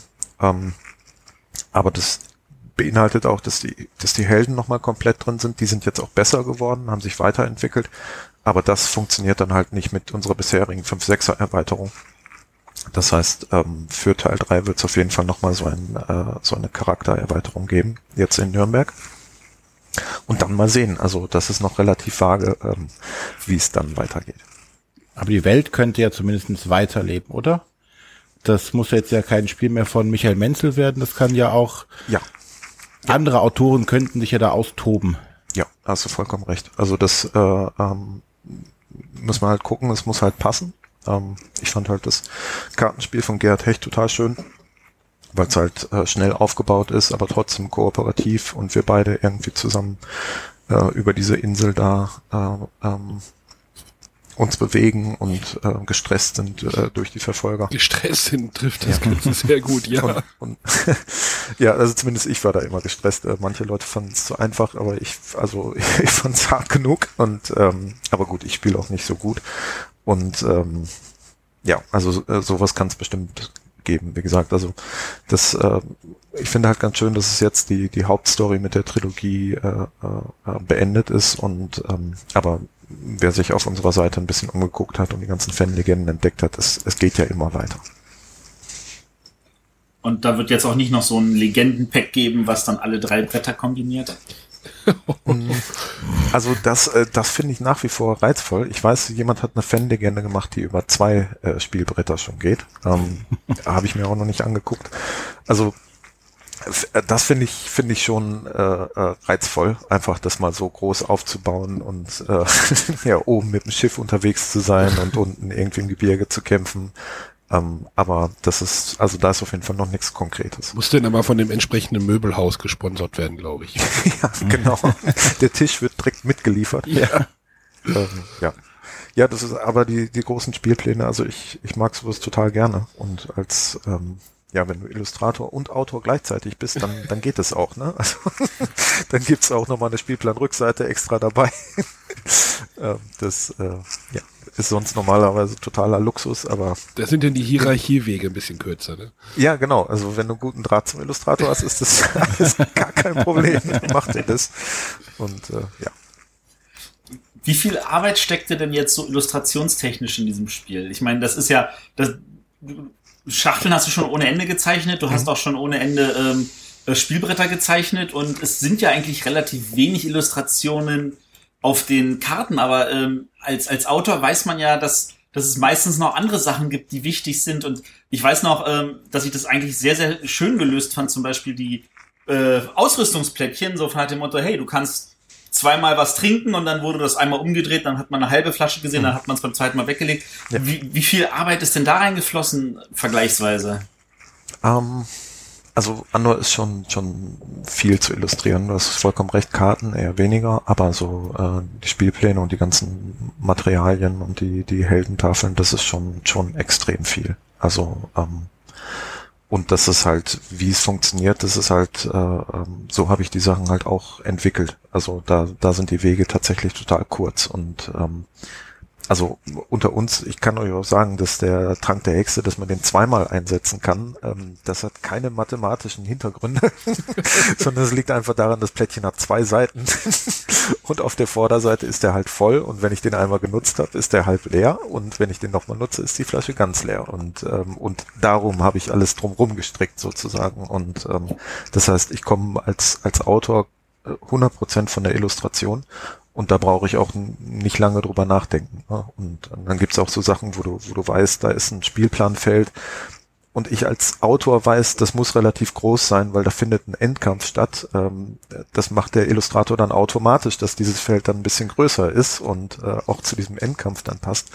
Das ähm, ja, das ist halt so ein bisschen, bisschen einzigartig, weil das kann, kann kein Redakteur in irgendein Briefing reinschreiben. Ne? Das ist ähm, diese, also diese, diese Dichte zwischen, zwischen Grafik, äh, Story und, und Mechanik, die ist auf jeden Fall besonders. Das bringt uns eigentlich gleich mal zu dem anderen großen Abschnitt, worüber wir reden wollen, nämlich hm. Michael Menzel, der Illustrator. Ja, wir haben jetzt in unserem Ablauf quasi mit Teil 2 angefangen. Von hinten angefangen. Ja, aber da ich den eh nicht vorher gelesen habe, ist das super. wir lieben es. Also auch, auch das natürlich nur unter uns. Die Hörer wissen davon nichts. Äh, ja. das, das haben wir dann einfach mal kurz so getauscht. Ja. Ähm, also äh, du, du, du bist ja jemand, der... Äh, hab, danke, Arne, jetzt habe ich den Faden verloren. Ja, schön. ähm, genau, also du illustrierst ja nun relativ, sage ich jetzt mal, viel. Du, man, man kennt dich inzwischen auch schon wirklich eigentlich schon sehr, sehr lange. Ähm, mhm. Wie kam es dazu, dass du angefangen hast, Brettspiele zu illustrieren? Ähm, Zufall. Also, und das, das zieht sich bei in meinem ganzen Lebensweg eigentlich ziemlich, ziemlich konstant durch äh, glückliche Zufälle. Ähm, ähm, pflastern seinen Weg. Also äh, das wird halt, also ich habe in einer in einer Computerspielfirma vorher gearbeitet und ähm, die wurden beauftragt mit der Umsetzung von Sternfahrer von Katan. Und ähm, dadurch war so ein Kontakt zu Peter Neugebauer und Klaus Teuber da, zu der ähm, damals TM Spiele. Und, ähm, und als diese Softwarefirma dann pleite gegangen ist, habe ich tatsächlich durch Zufall in einem Spielzeugladen äh, diesen Peter Neugebauer wieder getroffen und war so perplex, dass er da war, äh, dass ich äh, äh, mich getraut habe zu fragen, ob er irgendwie einen Auftrag für mich hat, weil ich mich gerade eben kurz vorher selbstständig gemacht hatte. Und ähm, eigentlich hatte ich mich mit Wandmalereien selbstständig gemacht, was völlig gefloppt wäre. Ähm, so, weil die Leute finden das zwar schön, äh, so irgendwie Bärchen irgendwie an der Wand zu haben, aber sobald ich dann sage, ja, ich muss davon leben, ich brauche dafür Geld, äh, äh, fanden die Bärchen doch nicht mehr so toll. Und ähm, deswegen, also das wäre furchtbar in die Hose gegangen und noch ein paar Sachen habe ich angefangen, die auch nicht geklappt haben. Und die Brettspiele waren tatsächlich das Einzige, was funktioniert hat, denn der Peter Neugebauer hat dann halt gesagt, er hätte da ein Kartenspiel hm, bei Cosmos vielleicht, ähm, ich darf irgendwie Skizzen machen.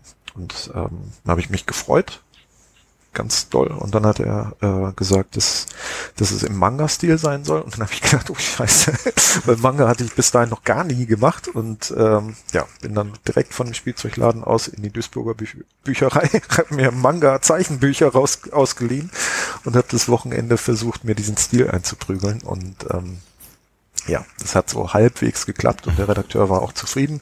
Und dann durfte ich einen Probeauftrag machen äh, für Cosmos. Das Spiel hieß damals Manga Manga und ähm, so ein Kartenspiel mit mehreren Figuren. Und da habe ich dann Blut geleckt und habe einfach gemerkt, okay, das ist irgendwie, das ist ein super Job. Ähm, das möchte ich gerne mehr machen. Und ja, und dann habe ich versucht, so viele Aufträge wie möglich irgendwie an Land zu ziehen und ähm, habe für die Messen dann mein Mäppchen gemacht und den Leuten gezeigt, was irgendwie geht. Und ähm, und das hat dann auch wirklich gut geklappt. Und äh, also ich hatte auch das große Glück, dass ich dann relativ schnell auch schöne Spiele gekriegt habe, weil es nutzt überhaupt nichts, wenn du Spiele schön malst, die aber Schrott sind. weil die spielt keiner, weil sie schön sind.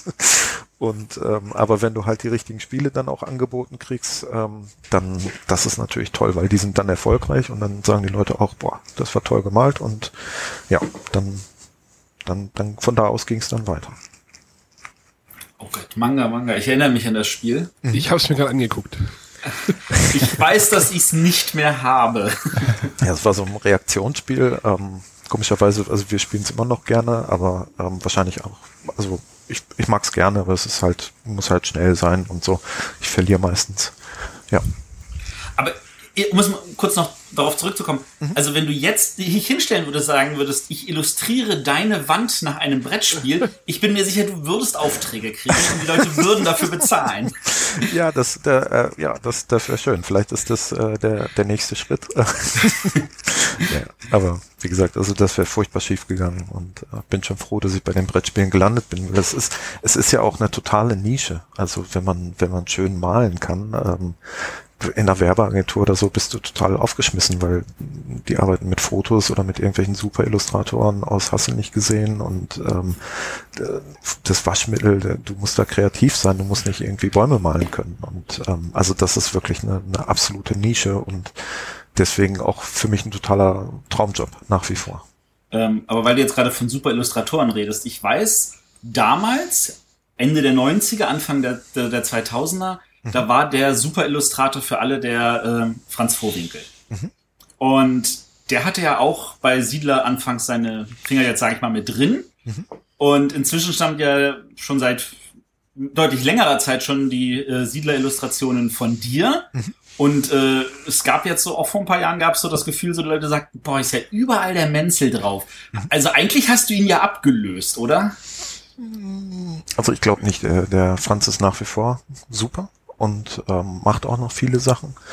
Ähm, ich glaube, es war mal eine Zeit, da habe ich nur Familienspiele gemacht. Ähm, da war es tatsächlich so, dass es ähm, viel war. Ähm, ich habe damals viel für Queen Games gemacht, da kam dann jenseits von Themen und Baumeister von Arcadia und äh, Säulen der Erde, die kamen alle so in einem, in einem Rutsch.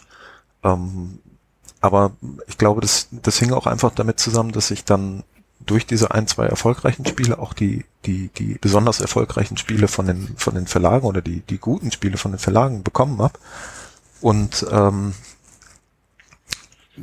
das führt dann natürlich auch dazu, du, du kriegst die Fokusspiele und die rücken dann auch in den Fokus. Ne? Und dann, dann, dann, also ich weiß, es gab mal, äh, damals waren noch fünf Spiele nominiert und da waren drei, glaube ich, von mir illustriert. Äh, gewonnen hatte dann Zoloretto, was nicht von mir illustriert war, was auch blöd war. Aber ähm, also, äh, weißt du, es kommt einfach daher, wenn du dann dir einen Namen gemacht hast, dann kriegst du auch die erfolgreichen Spiele, die Spiele, die die dann äh, äh überall in aller Munde sind und dann kommt es einem ähm, ähm, eher mehr vor. Ähm, aber ich habe dann auch damals von ein, zwei Redakteuren gehört, so irgendwie, ja, ähm, mach doch mal was Neues. Und dann habe ich auch neue Sachen gemacht. Und der Witz ist, dass die, ähm, dass viele Leute die Sachen aber gar nicht erkennen. Also wenn ich jetzt zum Beispiel äh, äh abstrakte Sachen gemacht habe, die erkennen die Leute dann nicht. das heißt, die denken immer noch, der Menzel macht halt nur das eine, aber es stimmt ja gar nicht. Nur die Sachen, ne? also zum Beispiel, was klotzt du bei äh, Hoch in Friends? Weiß kein Mensch, dass ich das gemacht habe. Kuhhandel, das Brettspiel. Ich gehe hier gerade durch die Liste durch. ja, genau, genau. Es sind also sind äh, und dann habe ich halt auch irgendwann äh, mit den mit den Kinderspielen angefangen und da äh, vermehrt illustriert. Ähm, was halt auch großartig ist, weil es vom Stil her was ganz anderes ist und man so ein bisschen, fühlt sich so ein bisschen an wie Urlaub. Also wenn man die ganze Zeit irgendwie so der Erde Spielplan gemalt hat und dann danach ein bisschen äh, was anderes, äh, Burg der Tausend Spiegel oder so malen darf, das ist wie Urlaub. Und dadurch hat sich das so ein bisschen, ähm, ja, aufgelöst, sag ich mal, dass es nicht mehr so ganz so geballt ist. Und mittlerweile gibt's ja auch äh, viele neue äh, Illustratoren, ähm, gerade hier Dennis Lohausen, der der auch das Glück hat, wie ich, dass er die tollen Spiele angeboten kriegt und dadurch natürlich auch dann äh, dementsprechend in den Fokus rückt. Äh, Fra zu Franz Vogelwinkel hatten wir auch eine Frage gekriegt, ne, Matthias? Ja, willst du die mal kurz einstreuen? Ähm, ich weiß jetzt nicht mehr, wer es war, weil du den Namen nicht dazu geschrieben hast, aber äh, wann illustriert denn Michael Menzel seine erste Magic-Karte? Hm. Kommt mit, mit dem Kommentar, das wäre das Einzige, was noch fehlen würde, um ein echter Nachfolger von Franz Vorwinkel zu werden. okay. Äh, also ich habe gar keine Verbindung zu, zu Magic. Ähm, ich kenne welche, die es spielen, aber ich könnte euch nicht mal sagen, worum es irgendwie da geht. Und ich weiß, dass der Franz da ganz viele tolle Karten für illustriert hat. Aber ähm, wurde ich auch noch nie, noch nie nachgefragt. Aber zu Dominion hat schon gereicht, ne? Habe ich gerade auch gesehen. Genau, bei Dominion durfte ich auch eine Karte am Anfang illustrieren und ähm, ja, und Hans im Glück hat halt für den, für den deutschen Markt dann das Cover ändern wollen. Ähm, das durfte ich dann auch machen. ähm, kommen wir noch mal kurz auf deinen, deinen Stil her. Also mhm. viele sagen ja, okay, man erkennt den Michael Menzel. Ähm, und du hast ja auch für, für Andor den Graf Ludo verdient gewonnen. Mhm. Aber du hast ja inzwischen dreimal den Graf Ludo gewonnen. Und bei den anderen beiden, die sehen ja also wenn man sagt, du bist eigentlich viel erfolgreicher, wenn du nicht Michael Menzel Grafik malst. Das waren ja nämlich einmal äh, Eselsbrücke und das mhm. einmal Spookies. Mhm. Ähm, fühlt sich das so an, als frei nach dem Motto, also wenn man mal ausschlagen darf, dann wird das auch umso mehr gewürdigt oder fühlt sich das eher merkwürdig an?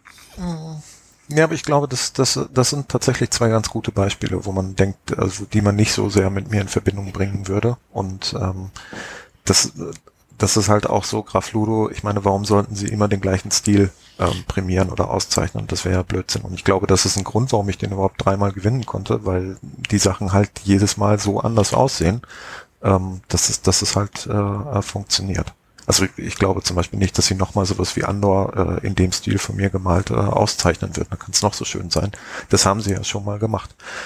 Ähm, und ähm, dieses Abweichen vom Stil, das ist halt, ähm, das kommt, kommt tatsächlich auf den Verlag an. Also ich bin ja, bin ja tatsächlich ähm, kein Künstler. Ähm, also bei Andor ist es ein bisschen was anderes. da, da darf ich ein bisschen Künstler sein. Ähm, aber ansonsten male ich halt das, was der Verlag wünscht. Und ähm, in der Regel ist es halt auch so, dass so ein gewisser Stil gewünscht wird. Ähm, also ein gutes Beispiel ist jetzt Ulm, was kürzlich bei Hoch and Friends mhm. rausgekommen ist da ist ganz klar, wie das äh, aussehen soll und ähm, und selbst wenn ich wollte, wenn ich sagen würde, äh, ah ja, aber ich habe hier, ich habe hier was ganz Neues. Äh, ich kann auch Schwarz-Weiß und äh, Art Nouveau und mit kleinen Katzenohren überall dran. Ähm, will ja keiner, also wollen sie ja in dem Moment gar nicht haben. So, ne? sie, sie wollen ja den, den, den, den bewährten Stil in dem Moment haben. Und für mich ist es natürlich schön, weil die Leute das auch gerne mögen.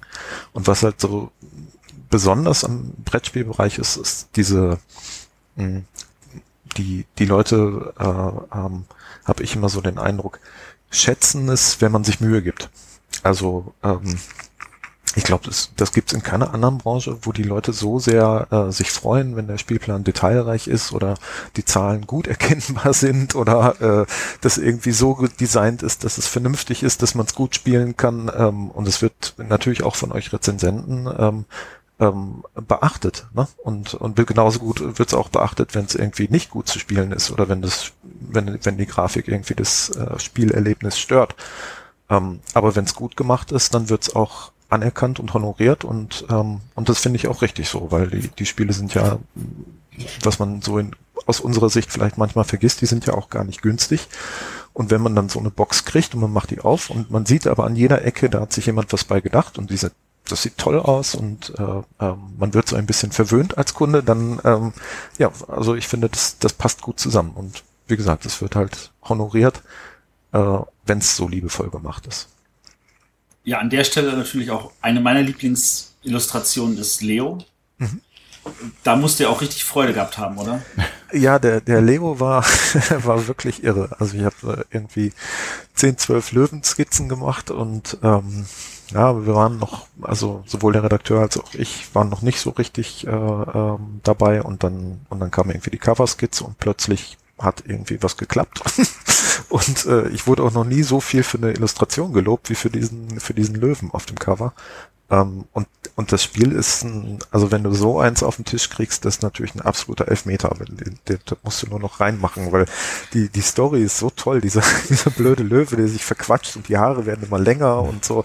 Und ähm, dann kam halt diese Idee, äh, dass, äh, dass die, der Rundenzähler könnte so Puzzlehaare sein, die immer mehr werden und ähm, und, und mein Favorit ist das äh, total gestresste Zebra, das irgendwie nur ganz kurz mit ihm quatscht und äh, hofft, dass er schnell weitergeht. Ähm, also ja, wie gesagt, das ist ein Elfmeter, das, das muss er nur noch reinmachen.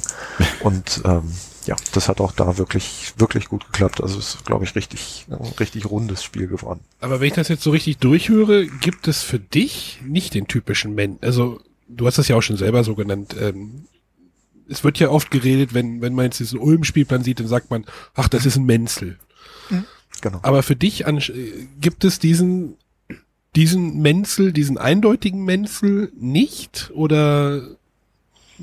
Ja, also ich weiß halt, dass, dass es halt auch viele andere äh, Facetten gibt, aber ich finde es absolut okay, wenn die sagen, wenn die Leute sagen, das ist ein Menzel irgendwie und den finde ich doof oder den finde ich gut oder spiele ich gerne. Ähm, das, äh, also das ist für mich alles, alles alles prima, alles gut. Ist ja schon so, ein so ein feststehender Begriff mittlerweile, wenn man diese, ja. diese Also was, was man halt immer äh, ganz klar im Blick haben muss, äh, dass ich wirklich das male, was meinem Geschmack entspricht, das äh, passiert wirklich ganz, ganz selten. Also ähm, in der Regel ist es halt das, äh, ich werde gebrieft vom Verlag, ähm, ich krieg Vorgaben, ähm, in welche Richtung es gehen soll, was es nicht sein soll und, ähm, und da versuche ich dann halt das Bestmögliche zu machen. Also jetzt zum Beispiel ähm, aktuell bei, bei First Class. Ähm, ich bin super zufrieden und glücklich mit dem Cover, ähm, weil es so, ähm, weil es eben nicht das typische Zugspielcover ist mit dem Zug drauf, der vorne drauf ist und äh, raucht und ähm, ähm, ja,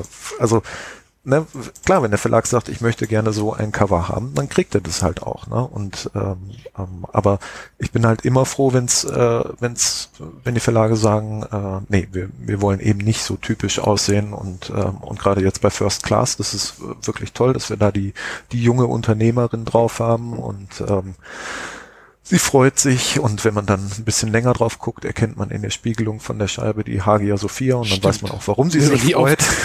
sie ist nämlich nach drei, nach zehn Tagen Zugfahrt endlich zu Hause oder da, wo sie hin wollte zumindest. Und ähm, also das ist also für die Zielgruppe ähm, finde ich ein absolut äh, gutes Cover und da freue ich mich halt natürlich, wenn wenn wenn man sowas machen kann. Ähm, und wenn es der der rauchende oder dampfende Zug sein soll, ist halt auch gut. Dann, dann male ich den. Ähm, machst du lieber Aufgaben, wo man, wo du mehr Freiheit hast oder wo du mehr Vorgaben hast?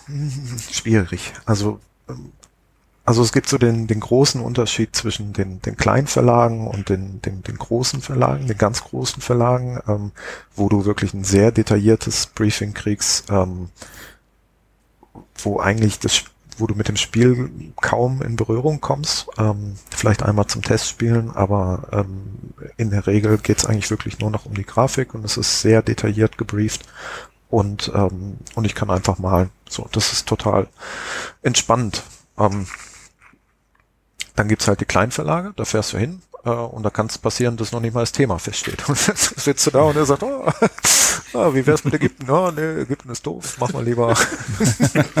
also, ähm, was ich halt auch super finde, ne, weil dann kann man ein bisschen mit kreativ sein und, und hängt dann natürlich auch ganz anders an dem Ding, wenn man sagt, ja, der Untertitel ist von mir oder äh, das, das Thema, da konnte ich irgendwie mich, mich einbringen. Ähm, was übrigens relativ selten passiert, dass irgendwelche Vorschläge von mir durchkommen. Aber ähm, ja, man, aber man hat zumindest das Gefühl, dass man mitmachen darf. Ähm, also ich mag beides eigentlich gerne. Es ist unterschiedlich ähm, und ähm, ich glaube so die die Mischung, das das äh, das macht's halt aus, dass man halt immer wieder ähm, ja frisch da dran gehen kann, weil es halt nie nie gleich ist und das ist überhaupt bei bei Spielillustration der der Kernpunkt sozusagen. Du darfst nie die, die Spieleszene lebt davon, dass sie kreativ ist und, und, und originell ist. Und das heißt, du musst bei jedem Mal frisch dran gehen und überlegen, was ist das Beste für dieses Spiel, welche Perspektive, welche Stimmung, was auch immer, ist das Beste für dieses Spiel und kannst halt nicht Schema F machen und kannst halt nicht sagen, ah ja, komm, ISO-Perspektive hat die letzten 17 Mal auch gut geklappt. Hier wieder. Ähm, das ist, das ist so das, das Wesentliche, ähm, wenn du Spiele illustrierst. Dass du dieser Kreativität gerecht wirst. Ähm, das hattest du gerade erwähnt, äh, dass du vielleicht mal bei großen Verlagen auch einmal dran irgendwie testen darfst oder so. Ähm, spielst du denn eigentlich alle Spiele, die du illustrierst oder äh, versuchst du das wenigstens und äh, tust du das mit ausreichend Freude oder? Ja, also sowohl mit Freude als auch äh, nee, ich, ich versuche tatsächlich alle zu spielen, weil ähm, fahre auch dann quer durch die Republik. Äh, demnächst, demnächst geht's äh, in den belgischen Bereich. Ähm, einfach, weil du, du, du hast, sonst ist es so ein bisschen wie so ein Blindflug, ne? Weil du, du, du machst was und du hast keine Ahnung, ist es an der richtigen Stelle? Ähm, macht es irgendwie Sinn, ein Spiel? Und der Idealfall ist, ähm, das habe ich halt auch zwischendurch gehabt bei manchen Projekten, wenn du dann Skizzen gemacht hast und du dann dich nochmal wieder triffst und dann auf deinen eigenen Skizzen spielst oder mit deinen eigenen Prototypkarten, weil dann merkst du nämlich, oh, oh, das ist aber viel zu klein oder äh, das nervt ja mich sogar irgendwie beim Spielen und ähm, das ist der Idealfall. Das klappt natürlich nicht immer. Ähm, ist auch nicht bei allen Spielen notwendig. Ähm, bei den einfachen Kinderspielen oder so ist es nicht notwendig. Da reicht dann einmal. Aber das ist schon wichtig, dass man weiß, wohin geht die Reise, was was zählt am Ende, was ist die die Sollbruchstelle. Und das Wichtige ist, man spart auch total viel Zeit, weil man, weil so viele Sachen schon von vornherein klar sind. Man, sonst würde man irgendwelche Entwürfe machen, wo der Redakteur von vornherein sagt, äh, nee, funktioniert nicht. Also ähm, die, die spart man sich dann und äh, also dieses dahinfahren und ausprobieren ist tatsächlich auch äh, äh, effektiv. Ich würde jetzt gerne noch mal eine Hörerfrage einstreuen. Mhm. Und zwar, äh, womit äh, arbeitest du? Mit äh, Stift und Papier oder alles am Computer? Hm.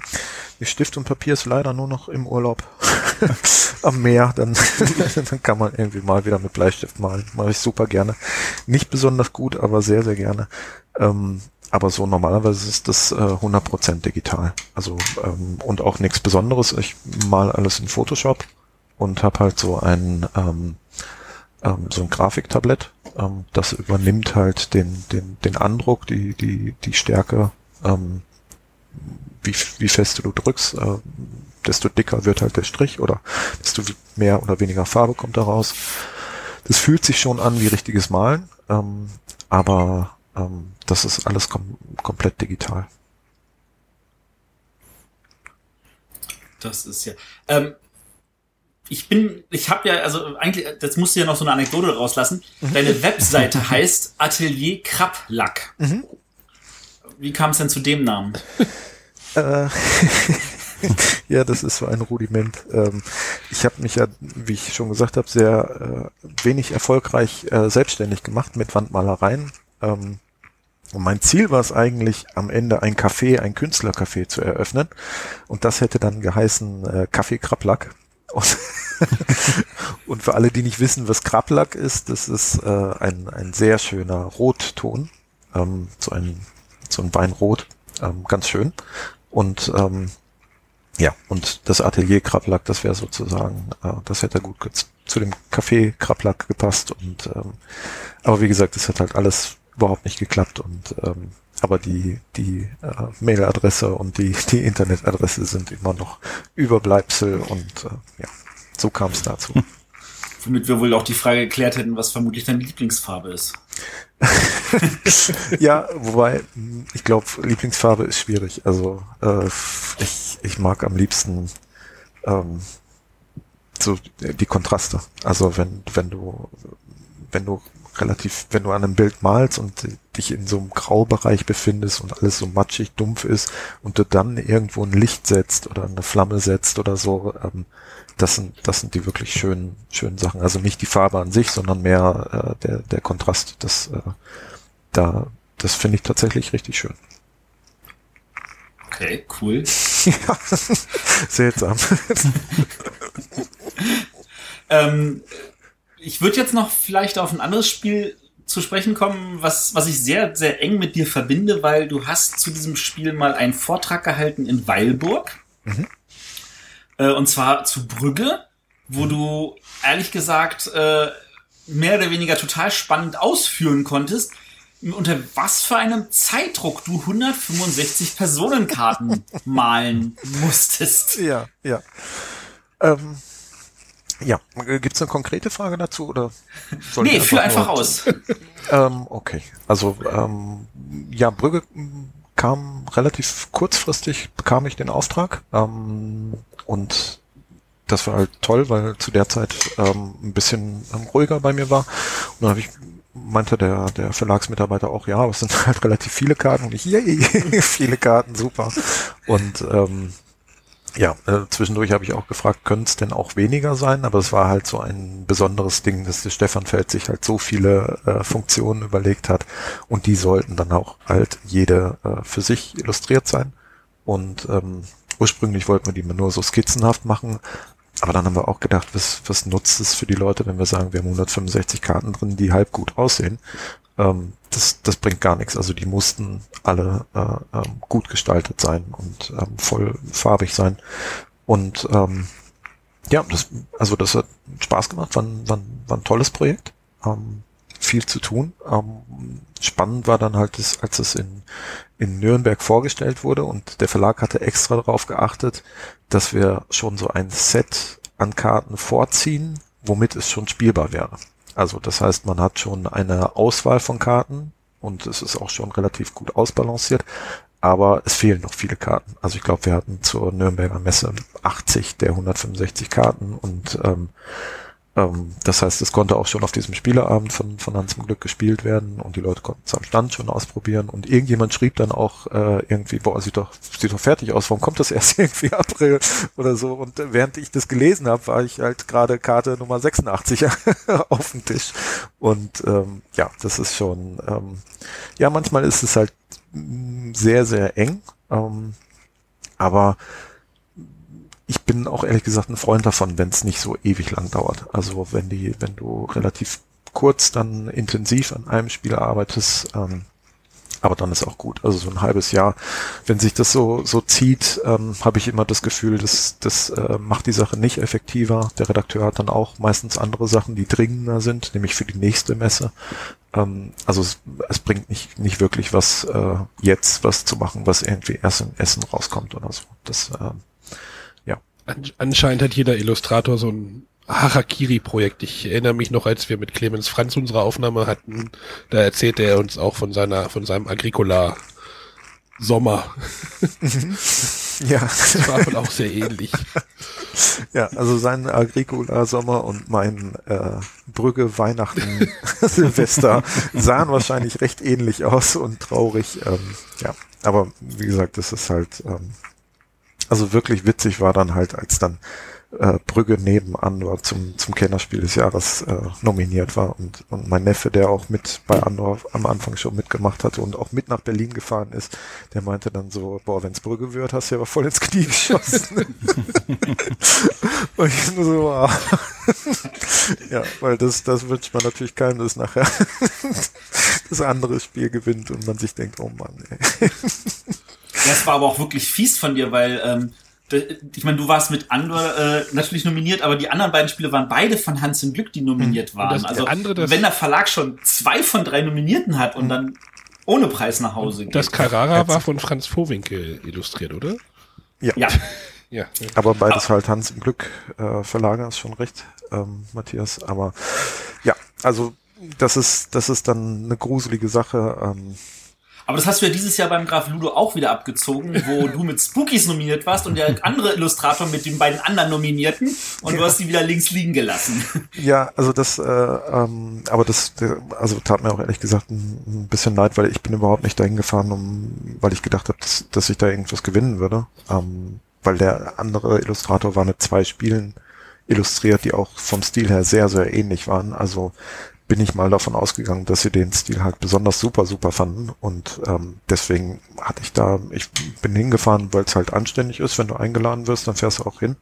Aber ähm, ich habe überhaupt nicht damit gerechnet zu gewinnen und er ist extra aus der Ukraine vorbeigeflogen. Also ähm, das war schon, das war schon echt schade. Ich meine, ich bin auch schon zum Graf Ludo hingefahren und nix nach Hause. Das ist halt, so ist es halt mit den Preisen. Ne? Mal, mal gewinnt man was und mal, mal nicht. Ähm, ja, und äh, auch dieses Jahr mit dem, ähm, beim Kinderspiel des Jahres war es ja auch ähnlich, dass ich mit dem Leo dabei war und mit dem ähm, Stone Age Junior.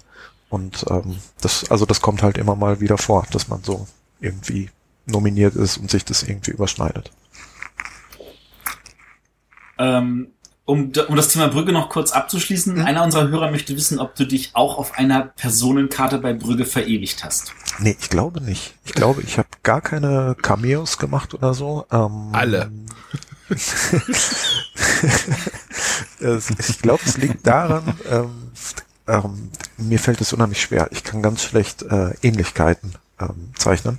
Und ähm, so wie der Arzt und der Quacksalber. Äh, wie bitte? Der Arzt und der Quacksalber. Ähm, wo habe ich den gemalt? Auch bei Brügge. Okay. Äh, Schon so lange her. Äh, die sind, äh, sind die jemand Besonderes? Nee, ne? oder? Ja, die sind sich auf jeden Fall ähnlich. Ja, okay. Naja, Ach so, genau. Ah, jetzt verstehe ich. Ja, das, äh, das war, ah, das war witzig. Genau. Das war, das war witzig, den Arzt und den Quacksalber ähnlich zu machen. Genau. Ähm, ja, manchmal haben wir solche Sachen, aber tatsächlich ähm, so Ähnlichkeiten herzustellen. Also ähm, mal doch mal den Onkel so und so. Die ähm, das, das kann ich tatsächlich nicht gut die Nonne und Novizin sind ja auch, glaube ich, so ein bisschen ähnlich, aber das, das macht ja thematisch oder thematisch ja auch so ein bisschen Sinn. Ja. Du bist sehr, sehr leise. Muss man wieder näher ans Mikro gehen. Kaum verstanden. Ja, der hat so ein ganz tolles neues Mikro mit eingebautem Popschutz und diesem und jenem. Ja, ja, ja, ja, ja. okay. Nicht ja, zurücklehnen, Arne, während der Arbeit. Nee, ich muss ja hart dranbleiben. Ja. ja. Nee, ähm, mit den Ähnlichkeiten, wie gesagt, das kann ich halt nicht so gut ähm, und das ist dann tatsächlich immer ein ziemlicher Aufwand ähm, und deswegen habe ich direkt gesagt, okay, lasst uns das bei dem Spiel jetzt lieber nicht machen, weil die 165 Karten sind so schon genug Aufwand. Ähm, ja.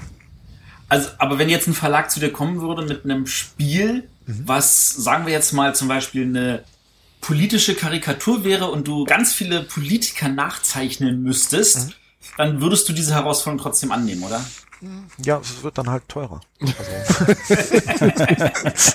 ja, also äh, weil, ich halt nicht gut kann und äh, weil ich dann echt viel, viel dran rumprobieren muss. Und ähm, also bei Katan, bei den Fürsten von Katan haben wir äh, ziemlich viele Auftritte. Ähm, ich bin dabei, aber auch der Klaus und seine Söhne und ähm, und das war immer ein, ein, ein Riesenaufwand. Äh, diese, diese Karten zu machen, weil so Ähnlichkeiten, ähm, das, ähm, das ist schwierig. Ähm, meistens hat man dann auch nur irgendwie ein Foto und ähm, wir kennen das von uns selber, wenn wir uns auf einem Foto sehen wo wir das Gefühl haben, so sehe ich gar nicht aus oder das sieht so fremd aus oder untypisch so. Aber wenn du nur das eine Foto als Vorlage hast, dann malst du jemand, der irgendwie doch nicht derselbe ist. Und ähm, von daher, also das, ja. das liegt mir nicht so und äh, wenn ich es umgehen könnte, würde ich, glaube ich, so einen Auftrag eher umgehen oder wie gesagt, es wird halt furchtbar teuer. Ja, aber, aber also gerade bei Fürsten von Katan, da gibt's ja brav jedes Jahr eine Promokarte, wo mhm. du dann wirklich jedes Mal jemanden zeichnen musst, den du theoretisch ja auch kennst. Ja, und das ist auch jedes Mal ein echter Krampf. Also es äh, fällt, also ne, sie sehen nachher gut aus, aber äh, es fällt mir nicht leicht. Dann, ist, dann kannst du, also bist du froh, dass es nur eine Karte im Jahr ist? Ähm, ich glaube, dieses da? Jahr hattest du zwei. Äh, sagst du nochmal? Ich hatte gerade hier irgendwas. Ah, ich sehe gerade, wir haben hier einen Connection-Error. Mhm. Ja, mach mal Hörst weiter. Du mich noch? Okay. Reconnected, alles klar. Ähm, also bist du froh, dass es eigentlich nur eine Jahr Karte im Jahr ist? Genau. Also, wie gesagt, das, das kann ich nicht so gut. Ähm, fragen wir mal lieber andersrum. Gibt es irgendein ein Spiel, das du persönlich als dein Lieblingsspiel betrachten würdest? Jetzt einmal spielerischerseits, andererseits grafischerseits? Also grafisch ist Legenden von Andor schon, schon ganz weit vorne. Ähm, wobei auch da, ähm, ähm, also wenn ich zum Beispiel das ähm, äh, Säulen der Erde oder auch das Tore der Welt, ist glaube ich auch, ähm, das ist schon auch ziemlich, ziemlich gut geworden. Vor allen Dingen, weil da auch so Sachen drin sind, wenn du die geschafft hast, dann, dann, dann machst du drei Kreuze. Ähm, dieses, ähm, da ist zum Beispiel eine Kathedrale drauf äh, beim, beim Tore der Weltspielplan und die ist von so halb schräg oben. Ähm, und du findest kein Fotomaterial irgendwie irgendwas, äh, was irgendwie dazu passen könnte und äh, und musste das wirklich zusammenstricken, dass du das äh, ähm, und auch ein bisschen zusammenreimen, wie das wohl von der Perspektive aus ähm, aussieht. Und ähm, wenn du dann sowas hinter dir hast, dann kannst du auch mal früher Schluss machen und sagen, so, für heute genug gemacht. Ähm, also, ähm, und da ist ein Marktplatz. Und ich wollte, dass er wirklich belebt aussieht. Ähm, und ich mache ja immer diese kleinen Männchen da rein. Ähm, und dieser Marktplatz, ich glaube, da sind über 60 Leute nur auf diesem Marktplatz. Und wenn man über 60 kleine Mini-Menschen malt, die alle auch irgendwas tun, ähm, dann, ähm, also das ist schon, schon auch, also aus Illustratorensicht schon ein ganz schöner Brocken. Und spielerischerseits, hast du sowas wie ein Lieblingsspiel? Ähm, ja, also ich mag super gerne von Rainer Knizia das, ähm, äh, das kooperative Herr der Ringe. Ähm, das, das finde ich ist einfach großartig. Ähm, sehr, ich finde auf so eine ganz elegante Weise äh, sehr thematisch eigentlich. Also da drin ist zum Beispiel eine Gollum-Karte und äh, der Gollum hat drei Sterne, was einfach super klasse ist und einen überall lang bringt, aber auch einen schwarzen Würfel äh, oder ein Würfelsymbol, so dass man also ne, so diese dieses Doppelte an ihm ähm, ähm, ist halt in dieser Funktion auf so ganz schöne Weise äh, äh, rübergebracht und ähm, ja, also das Spiel mag ich super gerne. Das ist doch schön. Ähm, das ist eigentlich, also ich, ich, ich überlege gerade, ob es noch irgendwas gibt, was wir erschlagen müssten, um zu sagen, jetzt weiß eigentlich jeder Hörer, wer der Michael ist. Ich hätte noch eine Frage. Und zwar, mhm. ich bin jetzt mal durch die Spiele, die du äh, illustriert hast, durchgegangen. Mhm. Gibt es noch irgendein Thema, was du gerne mal äh, machen würdest? Da ist ja relativ viel mit dabei. ja. Also ich, ich weiß, du hast mal Rokoko gesagt und deswegen ja. ist, ist, ist Peter Eggert auf dich zugekommen bei Rokoko. ja, ja, ja, ja. Das, äh, ähm, das, das war tatsächlich mal so. Nee, ansonsten, ähm, also ich finde, dass ich äh, momentan, wenn ich das so ein bisschen betrachte, die Spielelandschaft, ähm, da, da tut sich einiges, was die Themen angeht. Ähm, also vielleicht kommt es auch ein bisschen durch die, durch die Franzosen, die da sehr stark sind, äh, auch mal ungewöhnlichere Themen anzugehen. Und ähm, nee, da bin ich total offen, äh, was man noch alles machen könnte. Also ich habe noch nie Zombies gemacht, ähm, was ich auch mal irgendwie interessant fände, ähm, sowas, sowas Gruseliges. Ähm, da, da musst du aber nicht nur 60 Menschen, sondern auch 60 Menschen Teile malen. ja, und Knochen, die an Stellen rausgucken, wo besser nicht rausgucken. Ähm, also das, das ist schon, äh, schon auch spannend. Und, und ähm, das, das Blut wäre dann Krablackblut. Krablackblut. genau, geronnen. Nee, also ähm, nee, da bin ich äh, total offen momentan ist es einfach so, dass ich so viele schöne Projekte auf dem Tisch habe und, und angeboten kriege, ähm, ja, das ist ähm, nach wie vor, also seit über zwölf Jahren dabei bist, nach wie vor ein, ein absoluter Traumjob. Aber du bewegst dich ja schon eher in dem Bereich äh, deutscher Markt oder mhm. europäischer Markt. Mhm. Wie sieht's denn, wenn du, weil du jetzt ja gerade Zombies angesprochen hast, wenn jetzt ein amerikanischer Verlag auf dich zukommen würde und sagt, hey, äh, ich möchte ein Spiel mit 60 Körperteilen machen, oder? ja. Nee, also das äh, vom Prinzip her ist das äh, möglich. Also ich habe auch schon für, für ähm, ausländische Verlage gearbeitet. Mattel war auch zwischendurch mal dabei, ähm, als sie da ihre Familienspielreihe angefangen Grund haben. Grund für den König, ne? Genau. Ja. Und ähm, nee, das ist, das ist alles möglich. Ähm, was halt sich mittlerweile auch ergeben hat, ist, dass man viele ähm, deutsche Redakteure halt gut kennt. Ist ja logisch über die Jahre. Und ähm, jeder arbeitet halt anders und weil die Zeit halt oft knapp ist für die Entwicklung von so einem Brettspiel, ist es halt einfach toll, wenn man weiß, wie derjenige drauf ist oder wie die, worauf dieser Verlag besonders Wert legt. Ähm, das ist halt so, man wird dann auch frühzeitig gebucht, dass, dann, dass man dann halt einfach auch geblockt ist äh, äh fürs nächste Jahr oder so. Und ähm, ja, das dadurch ergeben sich halt auch so Sachen, wo man halt sagt, nee, ich, ich habe halt einfach nichts mehr frei, weil, weil mit den Leuten, mit denen man vorher schon toll zusammengearbeitet hat, man halt gerne wieder zusammenarbeitet.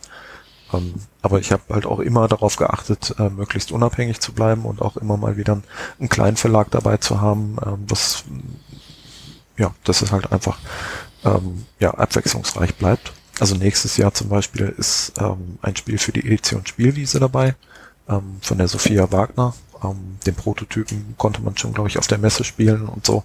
Und ähm, das sind halt so Sachen, das, ähm, das mache ich super gerne. Ähm, ja. Wie oft musst du denn absagen, sage ich jetzt mal, weil du dein Plan zu voll ist?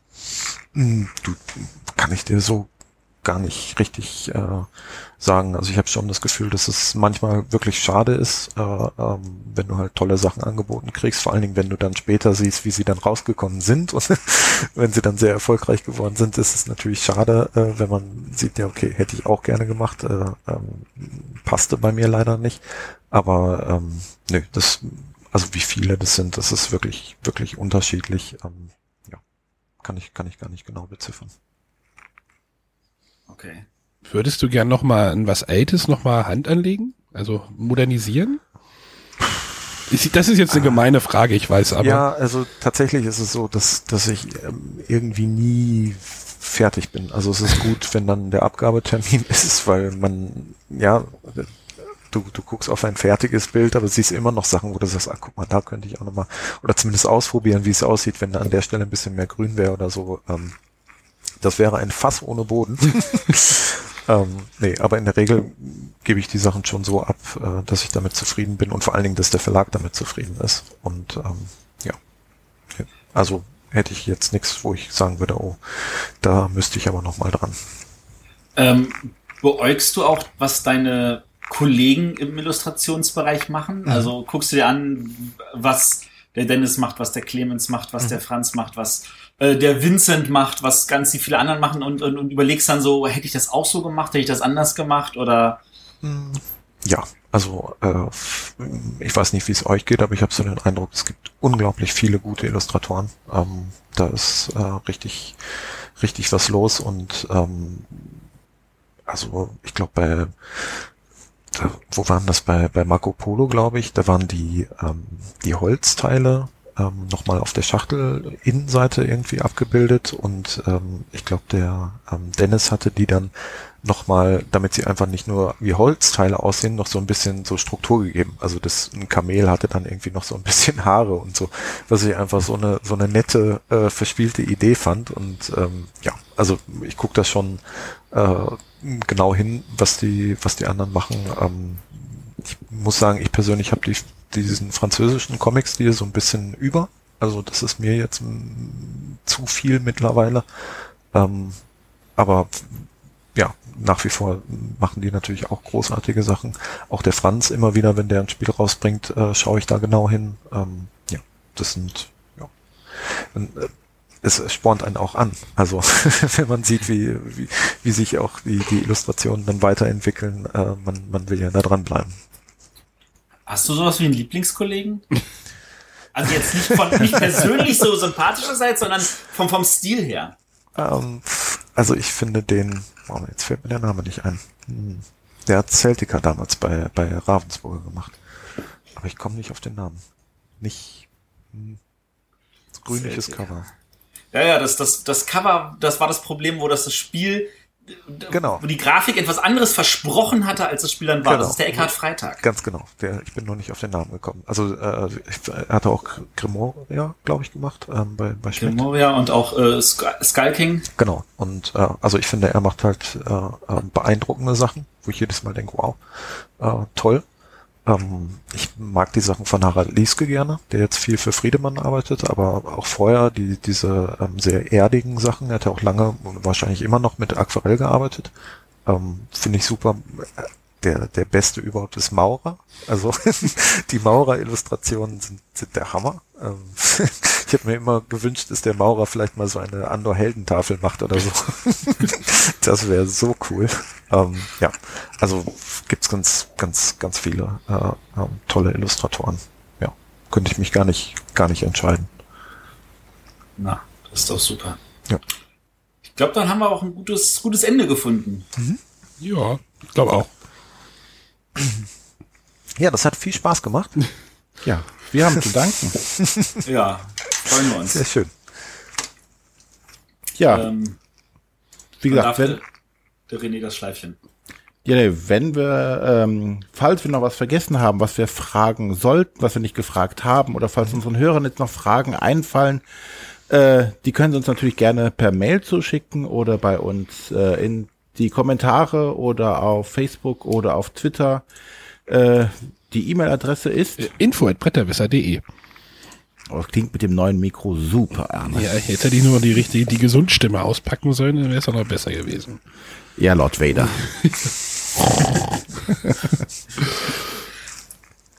Nein, aber dann bedanken wir uns bei dem Michael. Ich danke euch. Ja, ich ich danke auch nochmal den Hörern, die irgendwie so, so ein paar Fragen mal reingeschmissen haben, die wir jetzt so ein bisschen verwurstet haben auch. Ähm, ja. Ja, nächste Woche haben wir dann äh, das nächste äh, Inter oder die nächste Interviewreihe von der Messe. Das letzte, ne? Das letzte 3X. Ja. Oh, das wird kontrovers, das wird lustig. Das war eine schöne Aufnahme. Und ähm, danach haben wir schon wieder äh, eine Zehner-Folge. Das heißt, es gibt wieder eine Top Ten. Ja, Da, Da wird- da haben wir sogar schon das Thema. René wird sich freuen. Ja, ich werde leiden. Aber ich habe mich schon äh, vorbereitet. Das stimmt. Ich, ich glaube, die Rache wird dann folgen. Wollen wir sie schon Ja, ja. nennen oder? Nee, wir lassen sie noch ein bisschen, ne? Ja, wir lassen noch etwas Wir offen. lassen es noch ein bisschen, ja. Gut, gut, dann hören wir uns in einer Woche wieder. Bis dann. Tschüss. Tschüss. Tschüss. Tschüss.